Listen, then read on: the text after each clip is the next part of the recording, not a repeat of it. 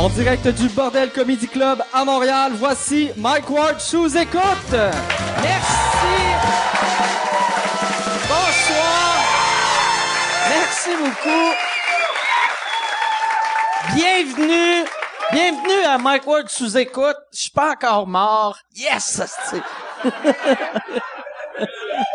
Je- là, pour l'instant, pour l'instant, le show il est pas fini. Mais là, c'est ça. J'aimerais, euh, avant de commencer, on va remercier nos commanditaires, nos commanditaires euh, Amazon. Si tu veux acheter des affaires sur Amazon, à la place d'écrire Amazon.ca, tu vas, eh, tu fais mwamazon.ca. Moi, j'ai 6%. Si tu achètes des affaires à l'international, tu fais mwamazon.com. Moi, j'ai 6% de ça aussi, mais en US. Fait que c'est comme plus hot. asti. Moi, moi j'ai euh, ouais c'est ça. Puis euh, il y a aussi une affaire sur Amazon que je vous conseille pour ceux qui achètent beaucoup d'affaires. Moi j'aime ça acheter des affaires sur Amazon. Moi il y a un truc que je fais quand t'es bien bien sous, tu commandes sur Amazon, puis là asti tu fais un blackout, t'oublies que t'as commandé sur Amazon. Deux semaines ap- après, ça arrive à la maison. asti, c'est une surprise. C'est malade. Mais tu peux faire Amazon aussi. Il y a Amazon Prime que tu payes. C'est euh, euh, je je sais pas combien ça coûte. Si t'as un mois gratuit. Si euh, fait que prends-le un mois. Si tu prends Amazon Prime, t'as le droit à tes livraisons gratis. C'est du overnight delivery. Fait que ça arrive le lendemain ou la journée d'après. Fait que ça, ça vaut la peine. Comme ça, asti, euh, ta surprise arrive plus vite. Fait que si si vous voulez aller sur mwamazon.ca, puis là t'as rien d'autre à écrire, puis tu vas tomber sur le site d'Amazon, mais il va avoir mon code, puis dans trois ans, il va avoir un virus dans ton ordi. Puis fuck you.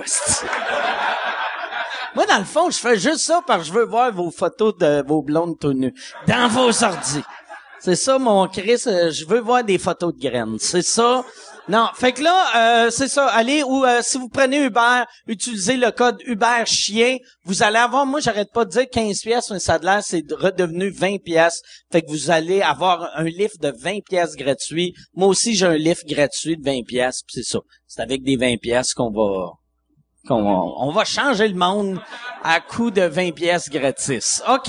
Fait que là, je pense euh, cette semaine, on a on a encore une fois un très bon show. Je suis content d'avoir ces deux gars-là. Je leur ai parlé en haut, ils ont de l'air en feu, ils ont de l'air motivés, ils ont de l'air contents de vous voir. Mesdames et messieurs, je vais les présenter tout de suite. Bonne main d'applaudissements pour Neve et Richardson Zephyr.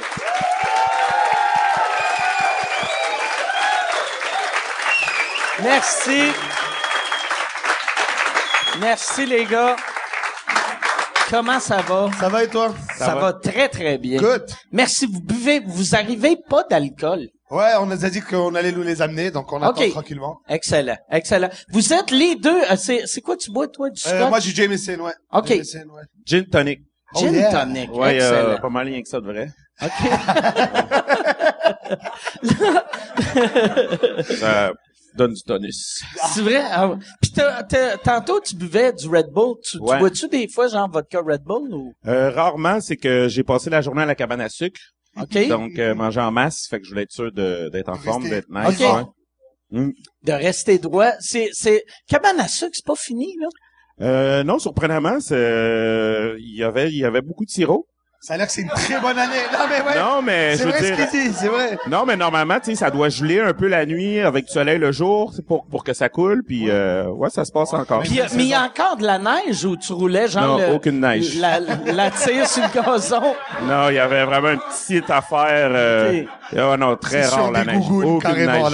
Sais-tu, t'es-tu allé à la place à Nathalie Smart?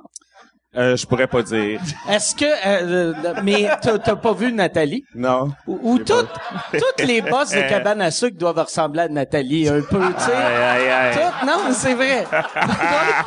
Être toutes des, des petites totounes, la face rouge. Puis ils chantent des chansons quand ils te servent. Euh, non, ben c'est vrai que dehors il y avait un village, mais je sais pas. OK. Il y avait, t'as-tu parlé à un facteur, euh, une boîte aux lettres? Elle, c'est une boîte aux lettres. Ah. Village de Nathalie. Euh, ouf, ça, c'est des bons souvenirs, hein. Oh, Chris, J'essayais de, de trouver des insides de Village de Nathalie. J'ai hein, réalisé que j'ai jamais regardé le Village de Nathalie. moi, j'ai écouté, mais je m'en souviens pas.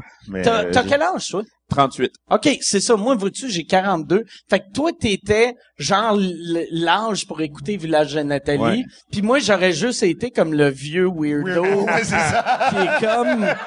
J'aime Ils ça. sont bien cute, ces enfants-là. Fais gaffe, Mike, fais gaffe. je, me, je me souviens d'aucun épisode, mais je me souviens d'être jeune puis de- d'écouter ça puis de trouver ça nice. OK. Mais je pourrais pas raconter Moi, une seule phrase. T'as- t'as- tu regardais-tu euh, Passe-Partout? Ouais, passe-partout à côté, man. J'adorais Ok. ça. Ouais, ouais, passe-partout, Ouais, c'était moi mon... aussi. That was the shit, man. Moi, c'était le seul show que, euh, fran- euh, français que j'écoutais quand j'étais petit. Mais moi, c'est bizarre, mais j'écoutais beaucoup de, de dessins animés en français. Parce que ça tombait bien, la programmation, tu sais, c'était le samedi matin. On écoutait ça en français, puis après, il y avait la lutte à 11h, WWF. C'était un Ah, bon samedi, man. Avec, euh, avec, euh, c'est- c'est-tu dans les années qu'il y avait, comment il s'appelle le français? Edouard Carpentier qui animait? Qui animait, euh... Ou, ou toi, t'écoutais WWF oh, en, anglais? en OK. anglais, ouais, ouais, ouais. Ouais, Ok. ouais, c'était avec euh, l'époque de Macho Man Randy Savage. Oh. Oh yeah. C'était le fun, ça. Ça, il y a, il y a un site euh, qui est vraiment hot qui s'appelle Celeb VM que tous ces vieux lutteurs-là, même pas Macho Man vu qu'il est mort, là, Ouais, mais tu peux engager des vieux lutteurs pour faire des vidéos que t'envoies au monde à leur fête. bon, ça. Moi, j'ai engagé Hacksaw Jim Duggan. Oh yeah, avec la, la bûche, là. Oh, Ouais, oh, oh. pour euh, souhaiter bonne fête à un de T'es mes avec amis. lui live. Non, ben il s'est filmé lui-même de sa ok. Il webcam. fait tous les matins, Puis, de 8h euh, à midi, Ouais, c'est ça. c'est- Mais il était, j'y disais, euh, dis telle affaire, telle affaire. Puis je sais pas s'il sait pas comment lire ou il a oublié, mais a ça marchait pas tête. pantoute. Mais j'avais aussi engagé euh, David Hasselhoff pour souhaiter bonne fête à ma blonde. Puis ouais, puis j'ai essayé d'engager un des gars de Survivor pour euh, Jean-Thomas Jobin. Ben, je, je ne savais pas c'était lequel vu que je regarde pas Survivor, mais c'est écrit Survivor, fait que j'ai fait OK. Puis c'est c'est genre 25 piastres, ça, fait que c'est pas Man, bien ils sont, ils sont dans la marde quand même. Ouais, non. ça. Ben, tu sais, en plus, Ouais, mais- David Hasselhoff, c'est lui le producteur de, De ça. Baywatch. Ouais, Tu sais, ouais. Fait que, il était, il a fait des centaines de millions. Ouais, il a fait beaucoup de Puis cash là, il est- c'est lui le plus cher de Celeb VM, il est 100 pièces. Oh, Fait que, tu sais, c'est quand même... VIP. Oh, mais il doit en faire pas mal, hein. Ça doit ouais. vite. Mais ouais, puis c'est 100 pièces pour un, un 5 secondes là. Mais, Ah ouais, c'est si Ben, non, ça. mais il l'a fait assez long. Puis lui, il a vraiment respecté mon scénario. C'est un Puis, professionnel. tu sais, j'ai écrit vraiment un, un assez long texte, puis il l'a tout fait. C'est badass, Ouais, ouais, ouais. ouais, c'était cool. On va aller checker les, les options qu'on a Ouais. là-dessus. Mais là, je suis retourné, il est plus là. Ah. Mais souvent, tu sais, ça dit genre des vedettes de Breaking Bad, puis là tu cliques, puis c'est genre un gars qui était dans un épisode. C'est le cuisinier à l'arrière. C'est fucking drôle. mais ça. moi ça ça euh, moi c'est je sais même pas pourquoi je parlais de ça. Parce qu'on a parlé de la lutte. euh, Ah ouais, oui, la, la lutte, lutte. puis euh, c'est ça, des messages envoyés par des ex-lutteurs. Mais il y a, il y a euh, cette semaine à Montréal, il y a euh, comment il s'appelle euh, Jake the Snake Roberts qui va faire un show au Comedy Works. Oh nice. Ouais, ils ont fait une promo autour de lui, tu vois, qu'il a l'air, il a l'air vraiment magané, le gars. Je sais pas si tu as déjà vu son un documentaire sur sa vie, Ouais, il a une vie fucking man. Il est shooté Ah. à tout bout de champ, euh, il va rencontrer Ah sa fille comme 25 ans Fume après. du crack. Ouais, ouais, ouais, c'est hardcore. Les meilleures répliques, là, sa, sa Mais c'était un, biographie. c'était un super lutteur. Ouais, ouais, ouais. Ouais. Je- Moi, moi, il me faisait peur. Il avait En son plus, serpent, en là. plus, euh, il y avait une shape de marde. tu sais. Ouais, ouais, c'est ça. Que, tu sais, il y avait un vrai talent de lutteur. Oui, Tu sais, un vraiment, gars comme Hulk vraiment. Hogan, il avait zéro talent, mais, il y avait une shape. il avait l'air de Dieu, quoi, Hulk Ouais, Hogan. ouais. Sans cheveux. puis- Macho Man, il y avait comme la shape de toutes ses femmes. Il avait, oui. Non, mais c'est vrai, tu sais. Macho Man. Il était, euh, pas Macho Man, excuse, euh, Macho Man, il y avait une crise. Macho Man était ripped. Mais euh, Jake the Snake, il Ouais, avait, ouais, c'est ça. il, était genre, un peu euh, hillbilly, un Ouais, peu, ouais. pas gras, mais un peu mou. Un peu genre, euh, je m'en calisse, ça fait depuis toujours. Ouais, c'est ça à peu près. Ouais. Mais cheers, les boys. Santé. Cheers. Cheers, merci. Cheers à vous tous. Hein, santé. Cheers. T'écoutais-tu de la lutte, toi, beaucoup? Moi, j'aimais beaucoup, beaucoup la lutte. Ouais, ouais. moi aussi. Le jour où j'ai appris que c'était de la marde, j'étais vraiment déçu. Que, quand t'as appris que c'était Quand, de la quand mon frère, quand- il m'a, il m'a dit, OK, je vais arrêter de faire Quand- des souplexes du troisième escalier. Et il m'a dit, euh, ouais, il faut que je te dise, man, c'est pas vrai. J'étais déçu, man. J'étais triste. Ah ouais? vraiment. Je, je me Chris, disais- moi, je le savais tout le temps. que non, moi, j'ai été cave. j'ai- Ben, moi, c'est plus- J'embarquais dans le trip, man. Ah ouais, moi, c'est juste un moment donné, tu t'en rends compte. Tu sais, tu veux, tu y crois pas, puis un moment donné, Mais, ça, ouais, c'est le même scénario depuis mais trois ils ont pété ma bulle avant que je le réalise. Ah. Tu sais, c'était comme, euh, ouais, T'avais quel âge? peut-être 9 ans. OK. Ah ouais, ouais, c'est c'était triste. C'était triste. C'est Ouais, comme le Père ça. Noël, j'imagine. Ben, Ouais, ouais, moi, vu que t'es ouais. juif. Ouais, moi, je m'en sacre, mais je veux dire, ouais. Moi, j'avais appris que le Père Noël n'existait pas. Fait que la lutte, j'ai fait, on s'en calisse. Lui, il fait à croire de me donner des cadeaux. À- c'est ça. Non, moi, je savais que c'était mes oncles qui dirigeaient le Père Noël, fait que c'était cool, on s'occupait de ça aussi. toi, ton. Père Noël, Voilà. c'était Macho Man. Randy Savage. Oh yeah. Puis tu tripais dessus euh, quand Gold ou t'étais euh, t'avais décroché quand Goldberg Non, moi j'étais là, j'ai décroché à peu près à la fin de The Rock et Stone Cold. là. OK, parce que pour un, un petit kid juif voir Goldberg. Ouais. Ça devait être magique. Ben oui. Un super héros juif. il Non, a mais- jamais de il a jamais il est badass en tabarnak. Moi, mon tu super vois- héros juif, c'était plus euh, la famille Brofman. Mais non, enfin, je rigole. non, non, mais euh, Goldberg, je le voyais pas comme un juif, je le voyais plus comme un Chris de gros doute qui plaquait du monde. Et je trouve ça génial. Genre, euh, c'est pas un lutteur, mais je te pète parce que je suis plus fort Ouais. que toi. C'était Mais il nice. était, moi, moi, tu sais, j'étais un gros fan de Stone Cold Steve Ouais, Austin. vraiment. Puis quand j'ai vu Goldberg, j'ai fait, oh fuck, c'est comme un Stone Cold, mais fois 4. Ouais, ouais, c'est ça, avec du juice. C'est, Ouais, ouais, ben euh, gros, ben ouais. T'as-tu déjà écouté le podcast à Stone Cold Steve Austin? Non, je savais même pas qu'il y avait un podcast. C'est malade. Non, moi. C'est, C'est il drôle. commence tout le temps son show en disant There's a podcast for the working man. Ouais, c'est est ça, très, hein. c'est un hillbilly. Un vrai, il l'assume aussi, Euh, ouais, ouais, ouais. Ça m'a pris du temps à catcher. euh, vous parliez de Goldberg, puis moi, j'imaginais euh, Goldust. Fait que là, Ouais, je c'est cachais ça. pas ça même. Là, ah, là, ouais, il est comme- juif. Ah, ouais. Puis là, on commençait à parler gros. Ah, ouais. Ouais, mais si tu comme- voyais dans son sou de son Ouais, pénis, c'était circoncis, euh, t'arrivais à le voir. Toi, tu pensais que moi, j'étais antisémite, puis je disais, ben oui, il est en or, Ah, ouais, c'est sûr. Il est juif. Ouais, je le voyais rire, tout. Ah, ouais, ok, ouais. Ils ont ben du cash, ces hosties-là, ben ouais. J'ai appris un peu Ils plus sont tard. tellement riches, ils trempent leur lutteur dans l'or. C'est un 18 carats plaqué, il est plaqué. Goldust plaqué, euh, Ben Sadoun. Ah, Moi, j'ai, euh, j'avais, un moment donné, j'avais été voir la lutte à Québec, puis j'avais donné une claque sur la tête à, à, à King Kong Bundy, parce que moi, je Wow. me plaçais tout le temps à l'entrée des lutteurs, puis j'essayais de leur donner des claques. Ça, non, j'essayais de leur frapper sa tête. Mais il était, il, était tout trop petit, mes bras étaient pas assez longs. Mais lui, il était plus grand que les autres. puis Je l'avais cogné sa tête, puis en le frappant, j'ai, j'ai eu vraiment peur. Puis là, j'ai paniqué, puis il s'est reviré. Puis là, il m'a regardé, puis j'étais comme « I'm sorry! » J'avais vraiment peur. Mais y a de quoi. Ouais, parce que me semble King Kong Bundy, c'est un débile, lui. Lui, à un moment donné, Ouais. il a pas pété une coche dans un WrestleMania, puis il, a- il a pas fou, là. sauté sur un nain, puis il l'a presque tué, genre. Ouais, euh, hors scénario, genre. Ouais, c'est un vrai débile. Il euh. We do not know what's going on right now. Puis Ouais, le, c'est ça, le hein. pire, quand, quand je, je l'ai revu après, il est même pas si grand que ça. Je Ouais, sais mais pas t'étais un kid. pourquoi. Moi, je me rappelle avoir vu Owen Hart à Montréal marcher sur Sainte-Catherine en plein hiver en short avec un blouson en cuir. Et ce qui m'avait le plus impressionné, c'était la taille de ses cuisses, man. C'était des jambes, c'était genre mon tronc au complet. Il était gigantesque, le bonhomme. Il avait pas l'air d'avoir froid. Il devait être sur la poudre ou je sais pas, man. Il marchait de même, là, sur Sainte-Catherine. C'était- vraiment impressionnant, mais parce que tu le vois à la télé, tu te dis, waouh, il est grand et fort. Et là, tu arrives devant et tu fais, oh, fuck, il est grand et vraiment fort. C'était des, c'était des, c'est des super héros, Surtout, hein, c'était, ben, tu sais, euh, Owen Hart, il était pas, c'était pas un des massifs, mais c'était Ouais, des ça. années que il était tous ces stéroïdes. Ah ben, sans pitié, ouais, c'est ça, man. C'est, moi, pour de vrai, c'est les belles années de la lutte. Tu Mais sais, le monde. Ouais. qui sont contre les stéroïdes, eux autres, ils font du spectacle. Mais ouais, mais moi je dis, ça rajoute moi les stéroïdes, je me dis, oui, mais pour tout le monde. Si tu veux, vas-y, pique toute la gang, ils vont s'amuser, man, go. Ouais, puis, euh, Non, mais c'est le même résultat que la Formule 1, elle a un V8 ou un V48, Ouais. c'est pareil, ils vont tourner en rond, fait que laisse-les aller, man, go. que les gars restent en shape aussi. Euh, tu sais, il y en a, tu sais, qui sont virés débiles ou puis Ouais. qui sont, sais, qui sont morts dans des conditions Ouais, ouais. pas Ben, glorieuses, là, genre s'appelle? Lex Luger. euh, Ouais, Cloverleaf, là, le, le Chris Ce- Benoit, il, s'est Ouais. suicidé. Chris Benoit, ils ont fait comme le système communiste, ils l'ont juste effacé de l'histoire. Complètement. Ouais. Il n'existe pas, lui. Il y a- il y a- tu, tu peux le googler puis euh, WWE puis il est plus sur le site. C'est comme s'il était. C'est une honte, quoi. Persona Ouais, non grata, ils l'ont remis Ils dehors. man. sont hot, hot, hot, puis tout à coup, tu sais, du jour au lendemain. Mais c'est des pop stars, man. Moi, je me rappelle l'époque de The Rock, on collait ses, ses affaires dans la cour d'école. Do you smell? Est-ce qu'on se croyait Ah cool ouais. du tout, mais c'est, le gars, c'était la superstar, là, de Ah, loin. celle-là encore. Ouais, hein? Moi j'avais, moi j'avais, j'avais fait un sketch dans le temps à Testostérone avec les gars de euh, euh, les, les Road Warriors. Ouais. Qui sont devenus Legion of Doom, puis je tripais. J'étais- les les.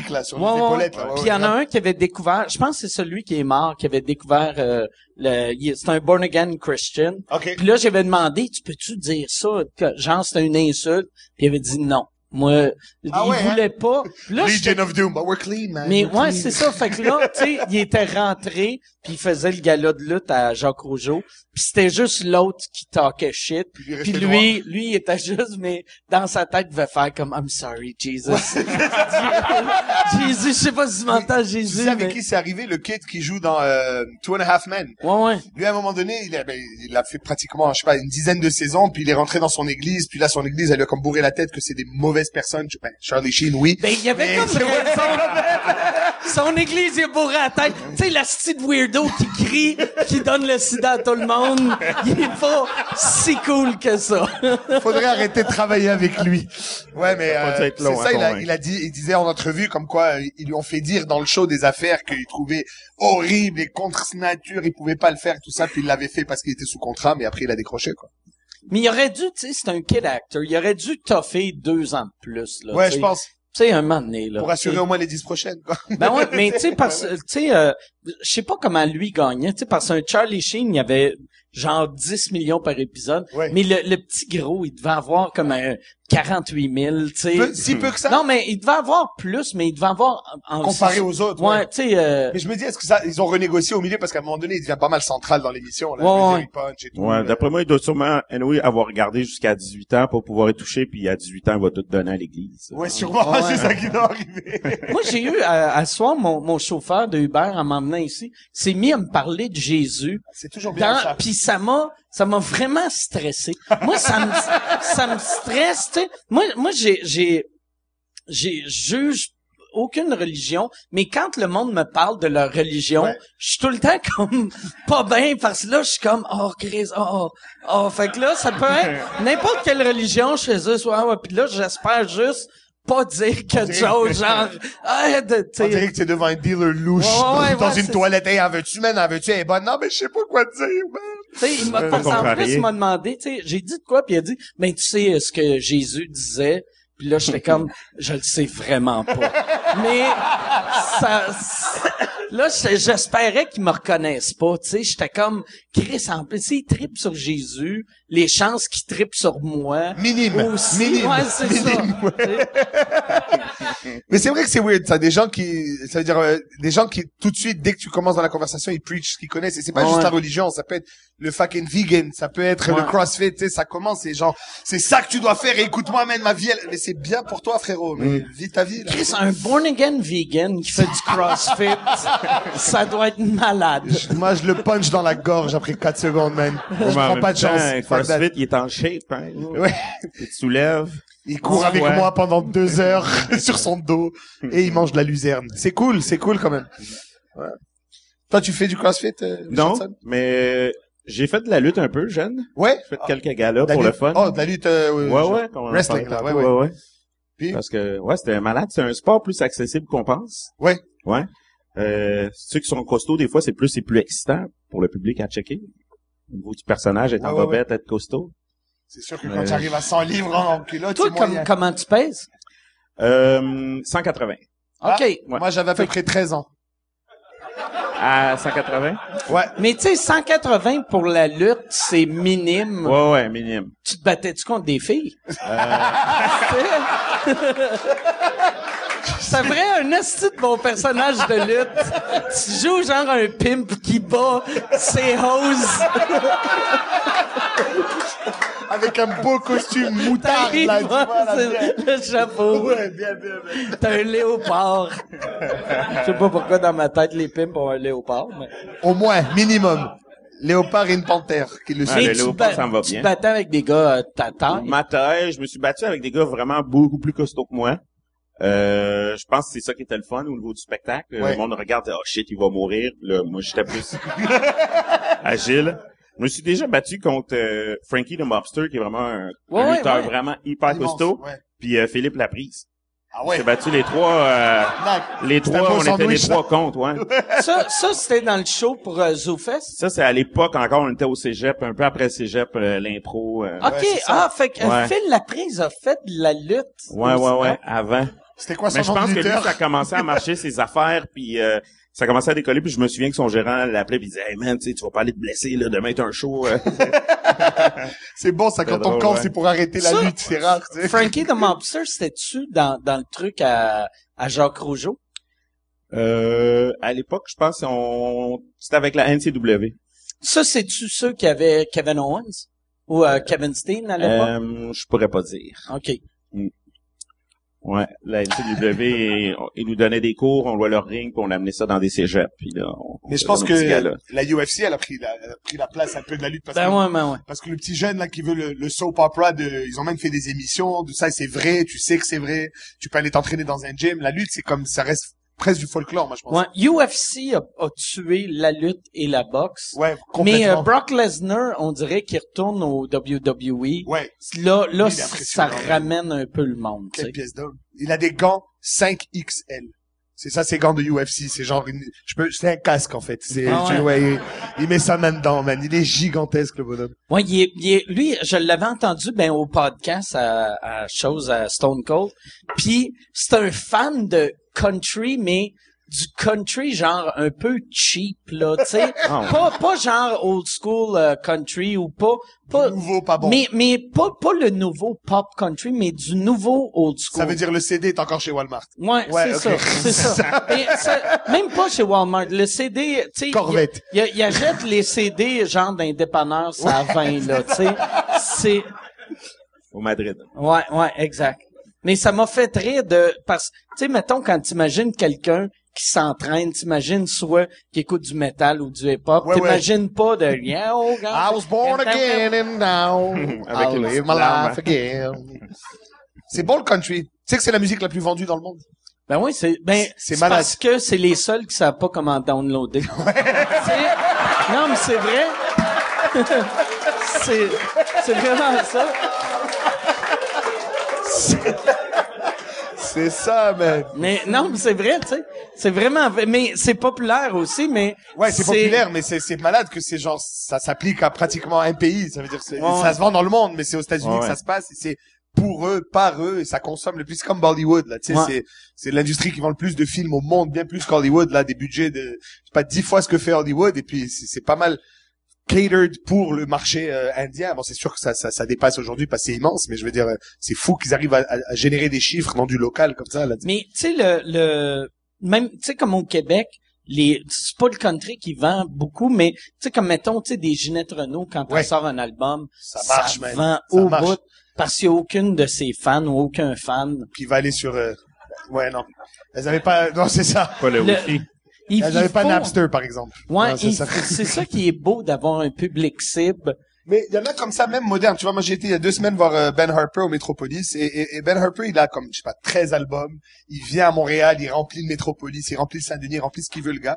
Il a jamais vraiment été commercial. Il a, je crois, un vidéoclip qui est sorti et trois singles, tu sais. Mais le gars, ça fait 20 ans qu'il produit. Il a ses fans, il roule mondial. Et je trouve que c'est cool de savoir qu'il n'y a pas juste l'industrie radio, tu sais, qui Ouais, remplit ouais. le belle, puis c'est ça. Tu sais, il y a des gens qui ont un autre système, indie plus, tu vois, et qui arrivent à le make it, quoi, qui arrivent à Mais le sais- faire. tu sais. comme en humour, moi, euh, Louis C.K., Ouais. son- sa façon de travailler Ben, m'impressionne tellement qu'il a enlevé le... le tu sais, comme... Il a enlevé la machine, en moi, fait. moi j'ai j'ai pas vu euh, Horace and Pete. Je sais pas si vous l'avez vu, sa nouvelle série.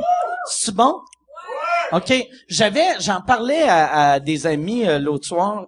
Puis j'ai un de mes amis qui m'a dit Hey, je l'ai sur une clé USB, je vais te le donner. Puis j'ai fait Non, non, je veux le downloader Ouais. légalement, vu que je savais que l'argent C'est direct. va à lui Ouais. pour financer ses projets. Mais ça, ça, ça, ça, ça, on- moi, en tout cas, je sens le changement en ce moment. Ah, OK. Je... Là, c'est encore une pub. Euh, je suis en nomination pour euh, l'Olivier de l'année cette année, encore une fois. Merci beaucoup. Euh, c'est un trophée qui veut rien dire, mais euh, j'aime ça gagner parce que je sais à quel point ça blesse le monde qui m'aime pas.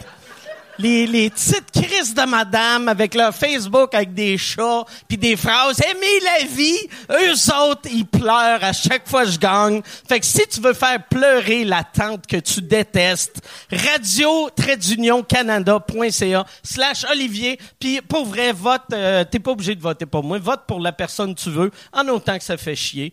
Une vieille madame. Le- L'establishment, la machine, tout ça, c'est sûr que ça marche encore, mais on voit de plus en plus de, de projets qui sortent. Le web notamment fait ça, les podcasts, les machins. Tu sais, le festival qu'ils ont fait avec Adib et Wagner, tu sais, euh, le, le docteur Mobilo, Mobilo. Aquafest. C'est ok, c'est pas ça a pas la taille de Juste pour rire, ça a pas la taille de Zoufest, on le sait, mais ça kick, man, ça, ça donne ouais. un nouveau souffle. Tu sais, euh, je disais la même chose sur par exemple Sanders. Je pense pas qu'il va passer, man, mais il est en train de shaker des affaires. Tu sais, il est en train de dire, oh, oh guys, il y a autre chose là, il y a autre chose que la machine, ouais. là, tu sais. Donc c'est encourageant, moi je pense. Mais ouais, c'est ça. Mais ça, ça montre que quelqu'un, qui- t'es, t'es plus obligé de rentrer. Non, c'est ça. Il y a d'autres canaux. tu sais, C'est ça. euh, C'est plus Ben, le, surtout l'internet, c'est ça, là. c'est puissant, puis le monde vont directement chercher ce qu'ils veulent. Ben ouais, complètement. Même les musiciens, je veux dire, moi, moi, je viens du monde de la musique avant d'avoir fait de l'humour. Et puis, à l'époque, c'était, tu vas jouer dans le studio du gars, le A&R te regarde, puis il te dit oui ou non. Aujourd'hui, si tu arrives avec, hey, Coco, j'ai 3 millions de views sur YouTube, ah, ben peut-être qu'on va t'écouter, man. Qu'est-ce que Ouais, tu ouais. fais, là, tu sais? Donc, il y a, on a, on a éliminé les intermédiaires. Et ça, je trouve c'est intéressant parce que on est en contact direct avec le public, là, tu sais. Je veux dire, demain, euh, demain, on sort une série web où je fais des capsules chez moi, je commence à avoir du, tu sais, de l'attention, ben, j'ai plus besoin nécessairement d'aller à TVA, là, tu sais, je peux l'avoir sur le web. Puis toi, ton, euh, comme tu fais des pubs qui ont, Oui. qui ont marché beaucoup. Ouais, j'ai fait une coupe de le web. pub, euh, C'est, pour- c'est quoi? C'est un, c'est pour des autos? Ça, pour un concessionnaire d'auto usagé euh, sur la rive sud, ça s'appelle. Club AutoZone. Ils m'ont engagé au début pour faire quatre capsules. Pour, euh, ils me disaient, Ils garde sont drôles, en plus. Ben, merci. qu'on dirait que tu fais quasiment des parodies depuis. de, on dirait que tu ris du gars qui t'a donné de l'argent. Ouais, non, mais en fait, non, mais, mais en fait, l'idée de départ, c'était, euh, lui, il voulait mon, moi, je lui ai dit, écoute, on peut aller, je fais beaucoup de personnages, ceux qui me connaissent, je fais des accents, j'ai une facilité pour ça. Je me suis dit, on peut aller dans le différents types d'acheteurs. Qui c'est qui veut acheter une, une auto d'occasion? Alors, tu sais, tu as le dragueur africain qui vient, il a besoin de la belle voiture pour impressionner les dames. Ensuite, tu as le gars, euh, tu sais, il vient acheter une auto pour sa fille de 16 ans, parce que là, c'est- à 16 ans, puis là, il est bien fier. Puis tu sais, il y a, y a genre, il y a, y a plein de monde différents qui viennent acheter ces autos. Et moi, au début, ça a commencé, tu sais, il y avait un, un gars de construction qui s'achetait son pick-up. C'était en pleine commission Charbonneau. Puis j'étais comme, euh, euh, tu sais, avec mon pick-up, je peux trouver bien plus d'affaires qu'un connard et puis barrette, tu sais. Puis là, j'étais comme, euh, hey, madame euh, Charbonneau, euh, je les connais pas, ces gars-là, tu sais. Mais c'était, donc, au début, ça a commencé pour, avec quatre capsules. Ils ont capoté. On a eu quand même une correcte réaction sur, euh, sur le web. Là, ils m'ont engagé pour un autre 12. Tu sais, fait qu'on en a fait un autre 12, puis là, je suis parti dans tous les sens, man. C'était vraiment le fun à faire, là. Puis eux autres, toi, c'est toi qui écrivais. Ouais, ouais, tout, là, ils, nous- ils ont dit carte blanche, voilà ce qu'on ah, vous paye. euh, on l'a, on l'a tourné, on l'a livré. Eux, à la tu limite, je leur le donnes une partageais. clé en main, c'est toi qui Même je l'ai engage. partagé sur ma page à moi, tu sais, la plupart du temps. Non, c'était vraiment cool. Eux, ils sont, c'est des gars qui, qui, qui sont super bons dans ce qu'ils font. Ils sont super honnêtes. Ils voulaient montrer, sortir de l'image de, hey, come and get a car, tu sais, le, le ouais. vendeur de chars que je vais te Ils crosser. sont là, sais. où? Euh, ils sont sur Tachereau. Dès que tu descends du pont, euh, OK. Ouais, juste là. C'est une belle gang, tu moi moi j'ai aimé euh, j'ai fait des pubs où tu es vraiment que un acteur, tu il y a un réal, il y a un scripteur, il y a, y a- comme toute l'équipe, il y a 40 personnes. Et c'est le fun, ça paye bien, c'est tout ça, mais avoir la confiance d'un producteur qui te dit man, on sait que t'es drôle là. Fais, Fais ce que tu sais Ouais. faire et on va te dire oui ou non une fois que c'est fait. Et la plupart du temps, quand ils nous ont laissé faire ça, on a eu des concepts bien plus forts que les agences, que whatever ouais. ce qui a été pitché. Là, Mais c'est comme, tu sais, Martin Matt avec ses pubs dans le temps d'Honda. ah, man, c'est du génie. Quand, quand il avait commencé cette pub-là, la première pub qu'il faisait, il avait fait une version Canada-anglais puis une Ouais. version Québec. Martin, il a- ça a scoré au bout. Le gars de Canada-anglais, ça a Zéro. arrêté après deux, trois Ouais, c'est pubs. ça. Puis après, Martin, quand il a pris le contrôle de ça, c'est, c'est devenu même, ça, là, en ce temps, il il se fait sûrement parler plus des beaux malaises. Ouais. Mais ça a été longtemps, le, hey, c'est le gars d'Honda. Ben, moi, ce que j'ai trouvé génial avec ça, ça- il a fait ça quoi, 12, 13 ans peut-être? Et à chaque fois, c'était des, c'est des pubs, on, on s'en rappelle carrément du script, tu vois. Il a jamais parlé de la voiture. Ça qui est génial, ils nous ont vendu un produit pendant 13 ans sans jamais en parler, man. Pour moi, c'est ça qui, qui m'a, qui m'a fait le déclic, même dans mes pubs. J'ai dit, comment je peux pitcher des autos sans parler de la marque, parce que c'est un dealer d'occasion, ça change Ouais. toutes les semaines, tu sais. Fait que ça, moi, ça m'avait beaucoup inspiré, justement, ce, ce Ouais. côté-là. euh. Je pense que plus t'es toi-même, euh, comme Martin aussi dans ses pubs, plus t'es toi-même, la sincérité, je Ouais. pense que le monde s'en rend compte. Ben oui. Puis, Ben euh, oui. Tu peux pas faker T'as-tu déjà fait des pubs? Euh, j'ai fait quelques pubs, ouais. J'ai fait beaucoup de voix aussi. Ouais, hein. Euh, donc des fois souvent la voix me voit pas. Comme euh, je me souviens, il y a une pub de Star Wars que c'est des cartes Subway qui se promènent, fait que je fais des bruits de vaisseau. C'est vrai? Euh, ouais, Est-ce ouais.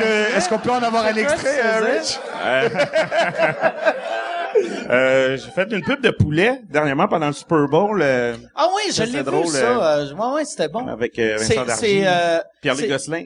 c'est, c'est du poulet que tu fais cuire à la maison, right? Ouais, exact, des ailes de poulet avec celle d'or. euh, c'était pas mal drôle, en fait.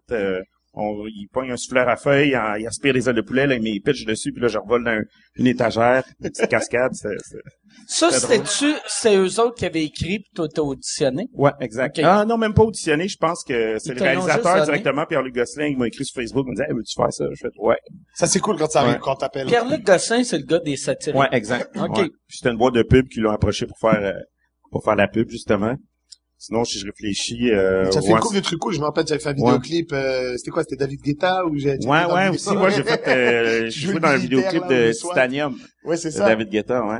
C'était c'était cool. Là, mais Ouais. Rich, on le voit souvent, mais moi, je te, je te vois. ouais. de trucs, euh, ouais, couple de trucs cool. Ça, c'est drôle, le Titanium de David Guetta qui a comme genre, euh, je sais pas moi, 600 millions de views. Euh, le thumbnail, c'est ma face, puis euh, Ah ouais, c'est vrai? ça a été tourné au Il y a un Québec. gun et un casque, Ah, c'est non, parfait. écœurant, que ça a tournage. été tourné, ça? À Sainte-Marthe-sur-le-Lac. OK. Puis, euh, ouais. c'est drôle, hein? Après Ibiza, Sainte-Marthe-sur-le-Lac avec David Guetta. Ben, je pense qu'ils ont fait des auditions pour les rôles pour tourner le vidéoclip. Puis la veille de, de tourner le vidéoclip, le gars qui jouait mon rôle, choke, pour je sais pas quelle raison, euh, la réalisatrice, elle me connaissait, fait qu'elle a montré des photos, mes photos de profil Facebook au réalisateur. Il a dit, OK, on va prendre lui. Fait que moi, je suis arrivé, j'ai fait, Est-ce que le gars était black, l'autre? euh, je pense, aucune idée. Non, mais j'ai fait, c'est une bonne question. Je, Ouais, ouais. Je- Hmm. parce que, non, je, Je l'ai pour- pas vu. Je, je dis pourquoi je pose la question. Ça fait deux, trois jours au bordel que y a Eddie, à chaque fois qu'il monte sur scène, Eddie King, il commence souvent en disant, euh, vous savez que c'est pas moi qui vous ai accueilli à la porte, parce que le bouncer a des dreads comme lui. Et, euh, à chaque fois, ça rit, au genre, waouh, de malade, la semaine, cette semaine. J'ai il dit, à, il dit à Eric, regarde, on va faire le coup, tu vas vraiment monter euh, sur scène à ma place quand il m'annonce, et on va voir si les gens vont réagir. Il monte sur scène, il commence son beat, man, 3, 4 minutes, personne réagit, ça rit aux blagues, it's just another black dude. Là, tu vois, tu vois Eddie qui monte sur scène, dit, mais oh, les gars, vous avez même pas remarqué qu'on n'avait pas le même accent, ça va pas ou quoi, en tout cas? C'est, ouais, c'était ça. Donc, euh, c'est pas que je posais bon. la question. C'est drôle. Moi, j'ai euh, j'ai euh, j'ai pitché un. Ben, j'avais donné l'idée à un ami pour une série de télé euh, qu'on va probablement faire en anglais. Puis euh, lui, il a pitché ça à un producteur. Le producteur est intéressé. Puis après, c'est c'est mon ami qui a, qui a comme plus écrit. Puis il y avait une affaire, tu sais, dans dans Bible, il disait il y a tel personnage. euh, c'est un black de de 36 ans. Lui, c'est un blanc. Puis là, j'ai fait, j'aime pas ça. Décris pas les personnages. Vous les imaginez ou, Non, mais tu sais, si on rencontre, mettons, le, le, tu sais, comme moi pour le personnage euh, du, du meilleur ami, c'était supposé être un, un black. Puis je connais un gars qui s'appelle Ali Hassan, connais. qui est qui est parfait pour le rôle, mais il est pas black, il est arabe. Ouais, fait ouais, que j'ai fait, Chris, on, on va prendre lui, tu sais, à la place. Une race pour une autre, c'est le fun. non, non, regarde. mais non, mais c'était même pas, tu sais, mais non, si s'il avait été blanc, tu sais, Ouais, euh, ouais, euh, ouais, c'est ça. Tu sais, moi, mon but, c'est d'avoir le plus de blanc dans mon show. Et après, tu vas le vendre à Là, on a BET. vendu, j'ai vendu Ali Hassan, mais finalement, ça va être Mike, Mike Patterson qu'on va prendre. Mais c'est ça qui est. Mais tu sais, en même temps, t'as, t'as, t'as pas, tu sais, les producteurs, c'est cool qu'ils se disent, ça prend, tu sais, Chris, il y a trop de blanc dans cette Ouais. série-là, on va mettre un peu de couleur. Mais moi, ce que j'aime pas, c'est weird de faire, ok, ça. Euh, Il faut que ça soit ça, ou il faut, ça. ouais. Y a, y a Moi, je pense que ça devrait être le meilleur pour la gig, man. si le gars en audition, tu vois que c'est le personnage, ça devient lui, tu sais, il l'habite. Moi, je pense go for it, là. Tu sais, comme moi, un moment donné, on faisait la programmation pour un show, puis j'avais dit, ça nous prend des filles. Puis là, finalement, tu sais, quand, quand on checkait le monde, il y avait juste une fille Qui marchait. qui marchait. Fait que le show, tu sais, c'était neuf gars, une fille. Ouais. Mais là, t'es comme, tu te sens mal, t'es comme, ah, tabarnak, on n'a pas assez de filles. Mais Chris, Mais moi, je pense que c'est, ça veut dire, il faut avoir le réflexe de, tu vois, qu'il faut que ça soit partagé, il faut que ça soit di- diversifié, ça c'est sûr. Mais je trouve que des fois, ça paraît, tu sais, genre il faut, et là t'as, un, ben ouais. un blanc, un chinois, un noir, une femme, euh, un handicapé, genre ou- oui, d'accord, si ça sert le propos, mais tu sais, sinon on dirait des Grassy, là, tu sais, c'est comme euh, à un moment donné, comme toi, là, tu sais. Je sais pas, moi je pense que c'est correct, des Gracie. Je pense que euh, ça a marché.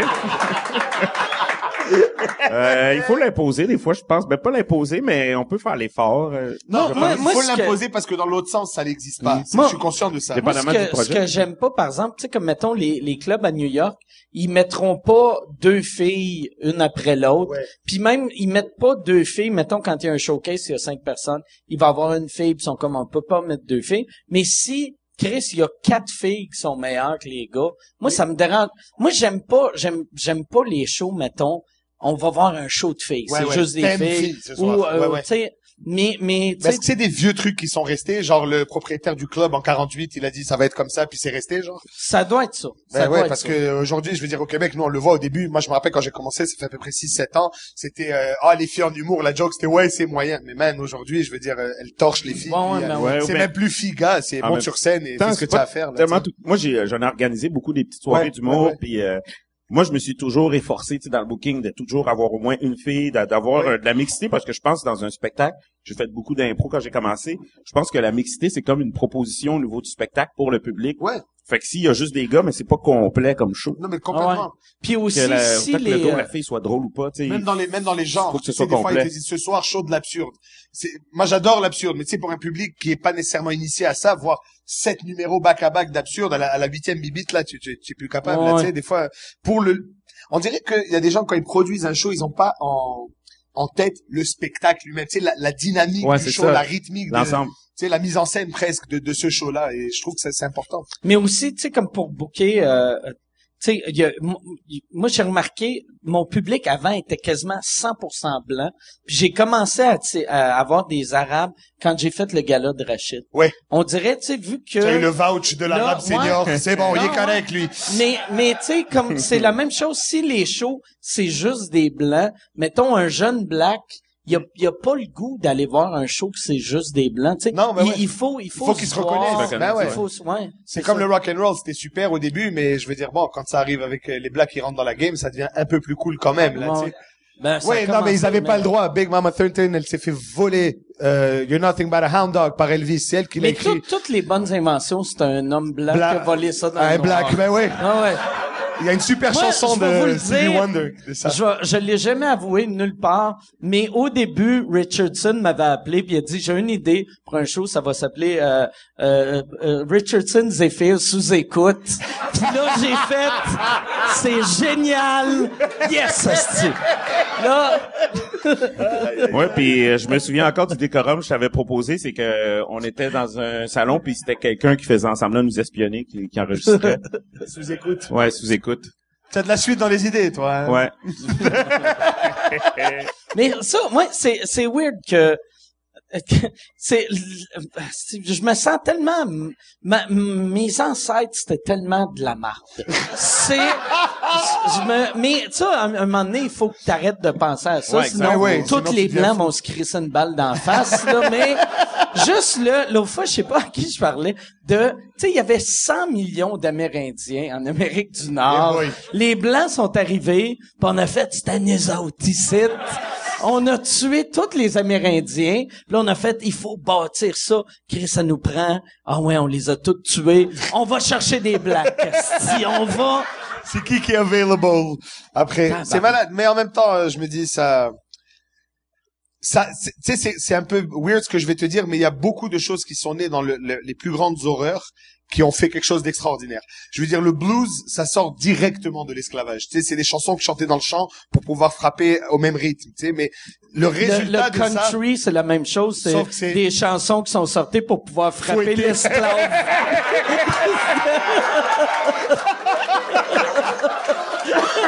Oh, I want to know your name. Oh, I want to know my slave. Ouais, c'est ça. mais en même temps, non, mais c'est c'est vrai, tu sais, c'est comme, euh, c'est c'est sûr qu'il y a des. c'est- Moi, bizarrement, toute la musique que j'aime, c'est de la musique qui vient de la souffrance, qui vient d'un vécu, qui vient de. Tu sais, j'ai- j'aime le reggae, man. Le, reggae, ça raconte. Bob Marley raconte la souffrance de son peuple. You know, le blues, c'est le gars quand il te dit, well, my, my baby left me parce qu'elle a été baisée le voisin. C'est ce qui est arrivé il y a deux heures, tu vois. Donc, c'est des choses qui viennent de deep. man. Non, mais c'est vrai, tu sais. Euh, je veux dire, le funk, James Brown, il, il a, il a changé la façon qu'on clappe des mains au rythme. Tu sais, on, on frappait en 1-3, après lui, on frappe en 2-4. Et, et genre, mais clairement, c'est un mec tourmenté. Miles Davis, c'est pas un gars qui cheat et qui, tu sais, qui, qui boit du Kool-Aid et qui mange des Dunkaroos, là. Tu sais, c'est des mecs tout le temps faqués, qui ont un vécu faqué, mais qui, le, le produit du, du malheur de quelqu'un fait quelque chose de tellement waouh à chaque fois. Ben, tu sais, les- la part des grands créateurs heureux sont, ils, ils écrivent de la pub. Ouais, non, C'est, non, mais c'est, c'est vrai, tu sais, mettons, tu sais, juste, juste dans, dans, tu sais, euh, Maxime Martin avait un gag là-dessus, tu sais, quand il parlait de, de, il parlait de Nirvana, tu sais, puis il était comme, là, là, il parlait de la vie de Kurt Cobain, puis il était comme, il s'est fait frapper, il s'est fait battre, il s'est fait humilier, c'est Sure. triste, mais ça fait un crise de bon son. Mais c'est c'est c'est triste. Non mais C'est- c'est vrai. Et, et- et tu sais, on, on le dit sur scène, tu sais, en humour, on nous le dit des fois. Va dans tes tripes, va dans ce qui est dark, va dans ce qui t'a fait. Tu sais, moi je fais des jokes de gros. Aujourd'hui ça va, j'ai maigri, j'ai déjà baisé, c'est le fun, tu sais. Mais non mais, tu sais, à une époque, à une époque, je suis déjà rentré chez moi de l'école à, à 14-15 ans, là, papa 8 ans là, et, tu rentres chez toi et tu vas dans ton sous-sol et tu pleures comme un cave parce que le gars cool t'a dit ouais, anyway, toi t'es gros, puis elle elle t'aime pas, puis c'est elle que t'aimes. Tu sais, bon, aujourd'hui j'en ris, mais à un moment donné ça a déjà été très dark. Et en musique aussi, les meilleures chansons, c'est la peine d'amour, c'est le ton père qui est mort, c'est des affaires qui sont vraiment fucked up. Et je pense que c'est ça l'art, c'est convertir, prendre prendre ce qui ce qui nourrit ta, ce qui habite ta tête et pas que dans le positif la plupart du temps et de le transmettre. Alors nous c'est du drôle, quelqu'un c'est de la peinture, d'autres c'est de la musique, mais mais ce passage de créer de, de prendre la marde et en faire quelque chose de bien, je pense c'est c'est la seule chose qui sauve euh, toute la marde. Il y avait, Ouais, ouais, non, c'est, moi, moi, j'ai, euh, ouais, ouais, on devrait Ah, merci. applaudir. Hey, Bass, tu, tu ben. peux-tu ramener, euh, votre, vodka, so, euh, vodka, euh, Coke Diet, euh, Gin tonic. gin tonic et Ben ton- ouais. Jameson, Même ouais, si un je veux qu'on rajouter sur ce que tu viens de dire, en fait, c'est cool parce que, en fait, vu que c'est des trop, des choses que tu as vécues, que tu transmets, souvent, il y a du monde qui se reconnaissent là-dedans parce qu'ils l'ont vécu, Ouais, fait que, vont vers toi. Moi, j'ai, euh, c'est ça, j'ai eu un meeting cette semaine. Euh, je m'en vais faire le, le festival à Johannesburg en, Ouais. en Afrique du Sud. Puis là, quand je parlais au, euh, au, au monde euh, qui, qui book ça, il m'expliquait que puis Eddie King m'avait dit la même chose. Il est allé en Afrique Ouais, du Sud. fait Puis il disait que les, les meilleurs humoristes de ce temps ici sont en Afrique du Sud parce que, tu sais, euh, l'apartheid, c'est tellement récent. Et c'est tellement, T'sais, ouais, c'est, j'allais dire, c'est tellement frais, récent. ouais, ouais, Tu sais, complètement. mettons, mettons, tu regardes, tout, ben, tu sais, il y y a eu plein de drames, mais tu sais, mettons, tu sais, le drame amérindien ou l'Holocauste, c'est, tu sais, déjà, l'Holocauste, il y en a une couple qui l'ont survécu, mais Ouais. il en reste quasiment plus, mais là, l'apartheid, sont tous encore là, Et c'est pas, 20 c'est, ans, tu sais. je- je- l'affaire, c'est que c'est, c'est pas quelqu'un, quelque chose que tes parents t'ont raconté. Tu vois, moi, par exemple, l'Holocauste, ça me touche pas ma famille directement. Moi, ma famille, c'est des juifs du Maroc. Et le roi du Maroc a dit, avant que ça soit des juifs, c'est mes sujets, donc tu rentres pas ici. Tu vois, il les avait protégés à l'époque. Et nous, on l'a entendu parce Ah ouais, c'est vrai? Ah, Chris, c'est Et on, cool, on avait ça. entendu Ben, ça, on c'est a... cool pour euh, vous autres. Non, non, ouais, c'est ça.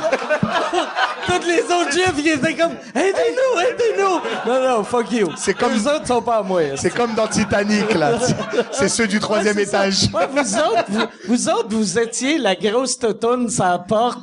Puis les autres juifs sont Leonardo DiCaprio en train de donner une petite place. Non, mais pour dire, en fait, je disais ça parce que moi, le- la Shoah, on me l'a raconté, je l'ai appris à l'école, ça m'a touché parce que je suis juif et directement, on me dit, pas pour ce que tu es, on aurait voulu te griller. Donc oui, ça me touche. Mais eux, ils l'ont vécu. C'est son Ah ouais. père, c'est sa mère, c'est c'est encore là. Et c'est pas parce que c'est fini et qu'il y a eu Mandela que dans la rue, euh, t'es black et t'es cool. Là, je veux dire, ça reste des tensions de fou. Et, et même ici au Québec, tu vois, on a, on a du matériel tellement riche parce que veut, veut pas, tu sais, quand on, quelqu'un qui parle des Anglais puis des Franco, puis des- mais c'est c'est une réalité qu'on vit, tu sais, les immigrants. Moi, je fais des gags d'immigrants et, les gens rient parce que c'est un bobo, veut, veut pas, c'est quelque chose dans l'actualité, tu sais, les gens veulent nous connaître, là. C'est, ben, les boys arabes terroristes, qu'est-ce qu'il y a après, tu sais?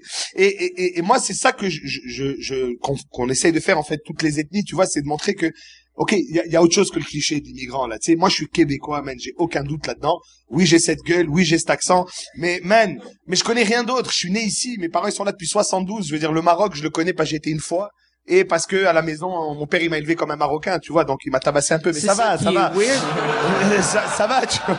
Mais, Non, mais pour dire, quand on me dit, ouais, mais toi, euh, toi, t'es marocain, mais je, de- d'où tu viens pour de vrai, tu sais? C'est ça. C'est ça qui est weird que, tu sais, tu, tu te dis encore, tu sais, je suis marocain. mais alors que j'ai rien à voir. Ouais, j'ai été une fois et je veux dire, je, je, j'ai été éduqué au Québec dans un système québécois. Mes amis sont tous québécois. Tous mes chums sont nés ici. Leurs parents, c'est la vague d'immigration des années 60. Tu sais. Fait que- Mais en même temps, moi, je dis que je suis irlandais, puis alors, nous autres, ça fait huit Ben, générations. c'est ça, tu vois. Mais tu as encore l'étiquette. Ouais, ouais. Parce que ton nom à une époque, Puis je sens, je sens la boisson. oh Irlandais, c'est ça.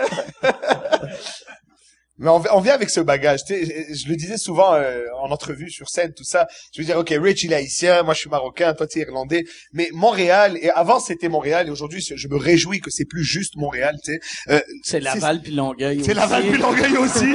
non mais Le reste du Québec est blanc, c'est tabarnak. blanc. Non, c'est c'est vrai ce que tu dis, mais je vais, je vais te dire pourquoi je parle de ça. J'étais à Rivière-du-Loup. Ok, on a une soirée juste pour rire à Rivière-du-Loup. euh, c'est Frank Grenier qui anime Ah ça. ouais, c'est ça, c'est les... Euh, de- Les soirées juste pour rire. Toi, toi, t'animes les soirées juste pour rire à, à Gatineau, et à Saint-Hyacinthe. Ouais. Ok. Et j'avais commencé euh, bière au menu à, tu sais, à Bois des Filions. Ouais. J'avais parti de la soirée, là ça a changé d'animateur.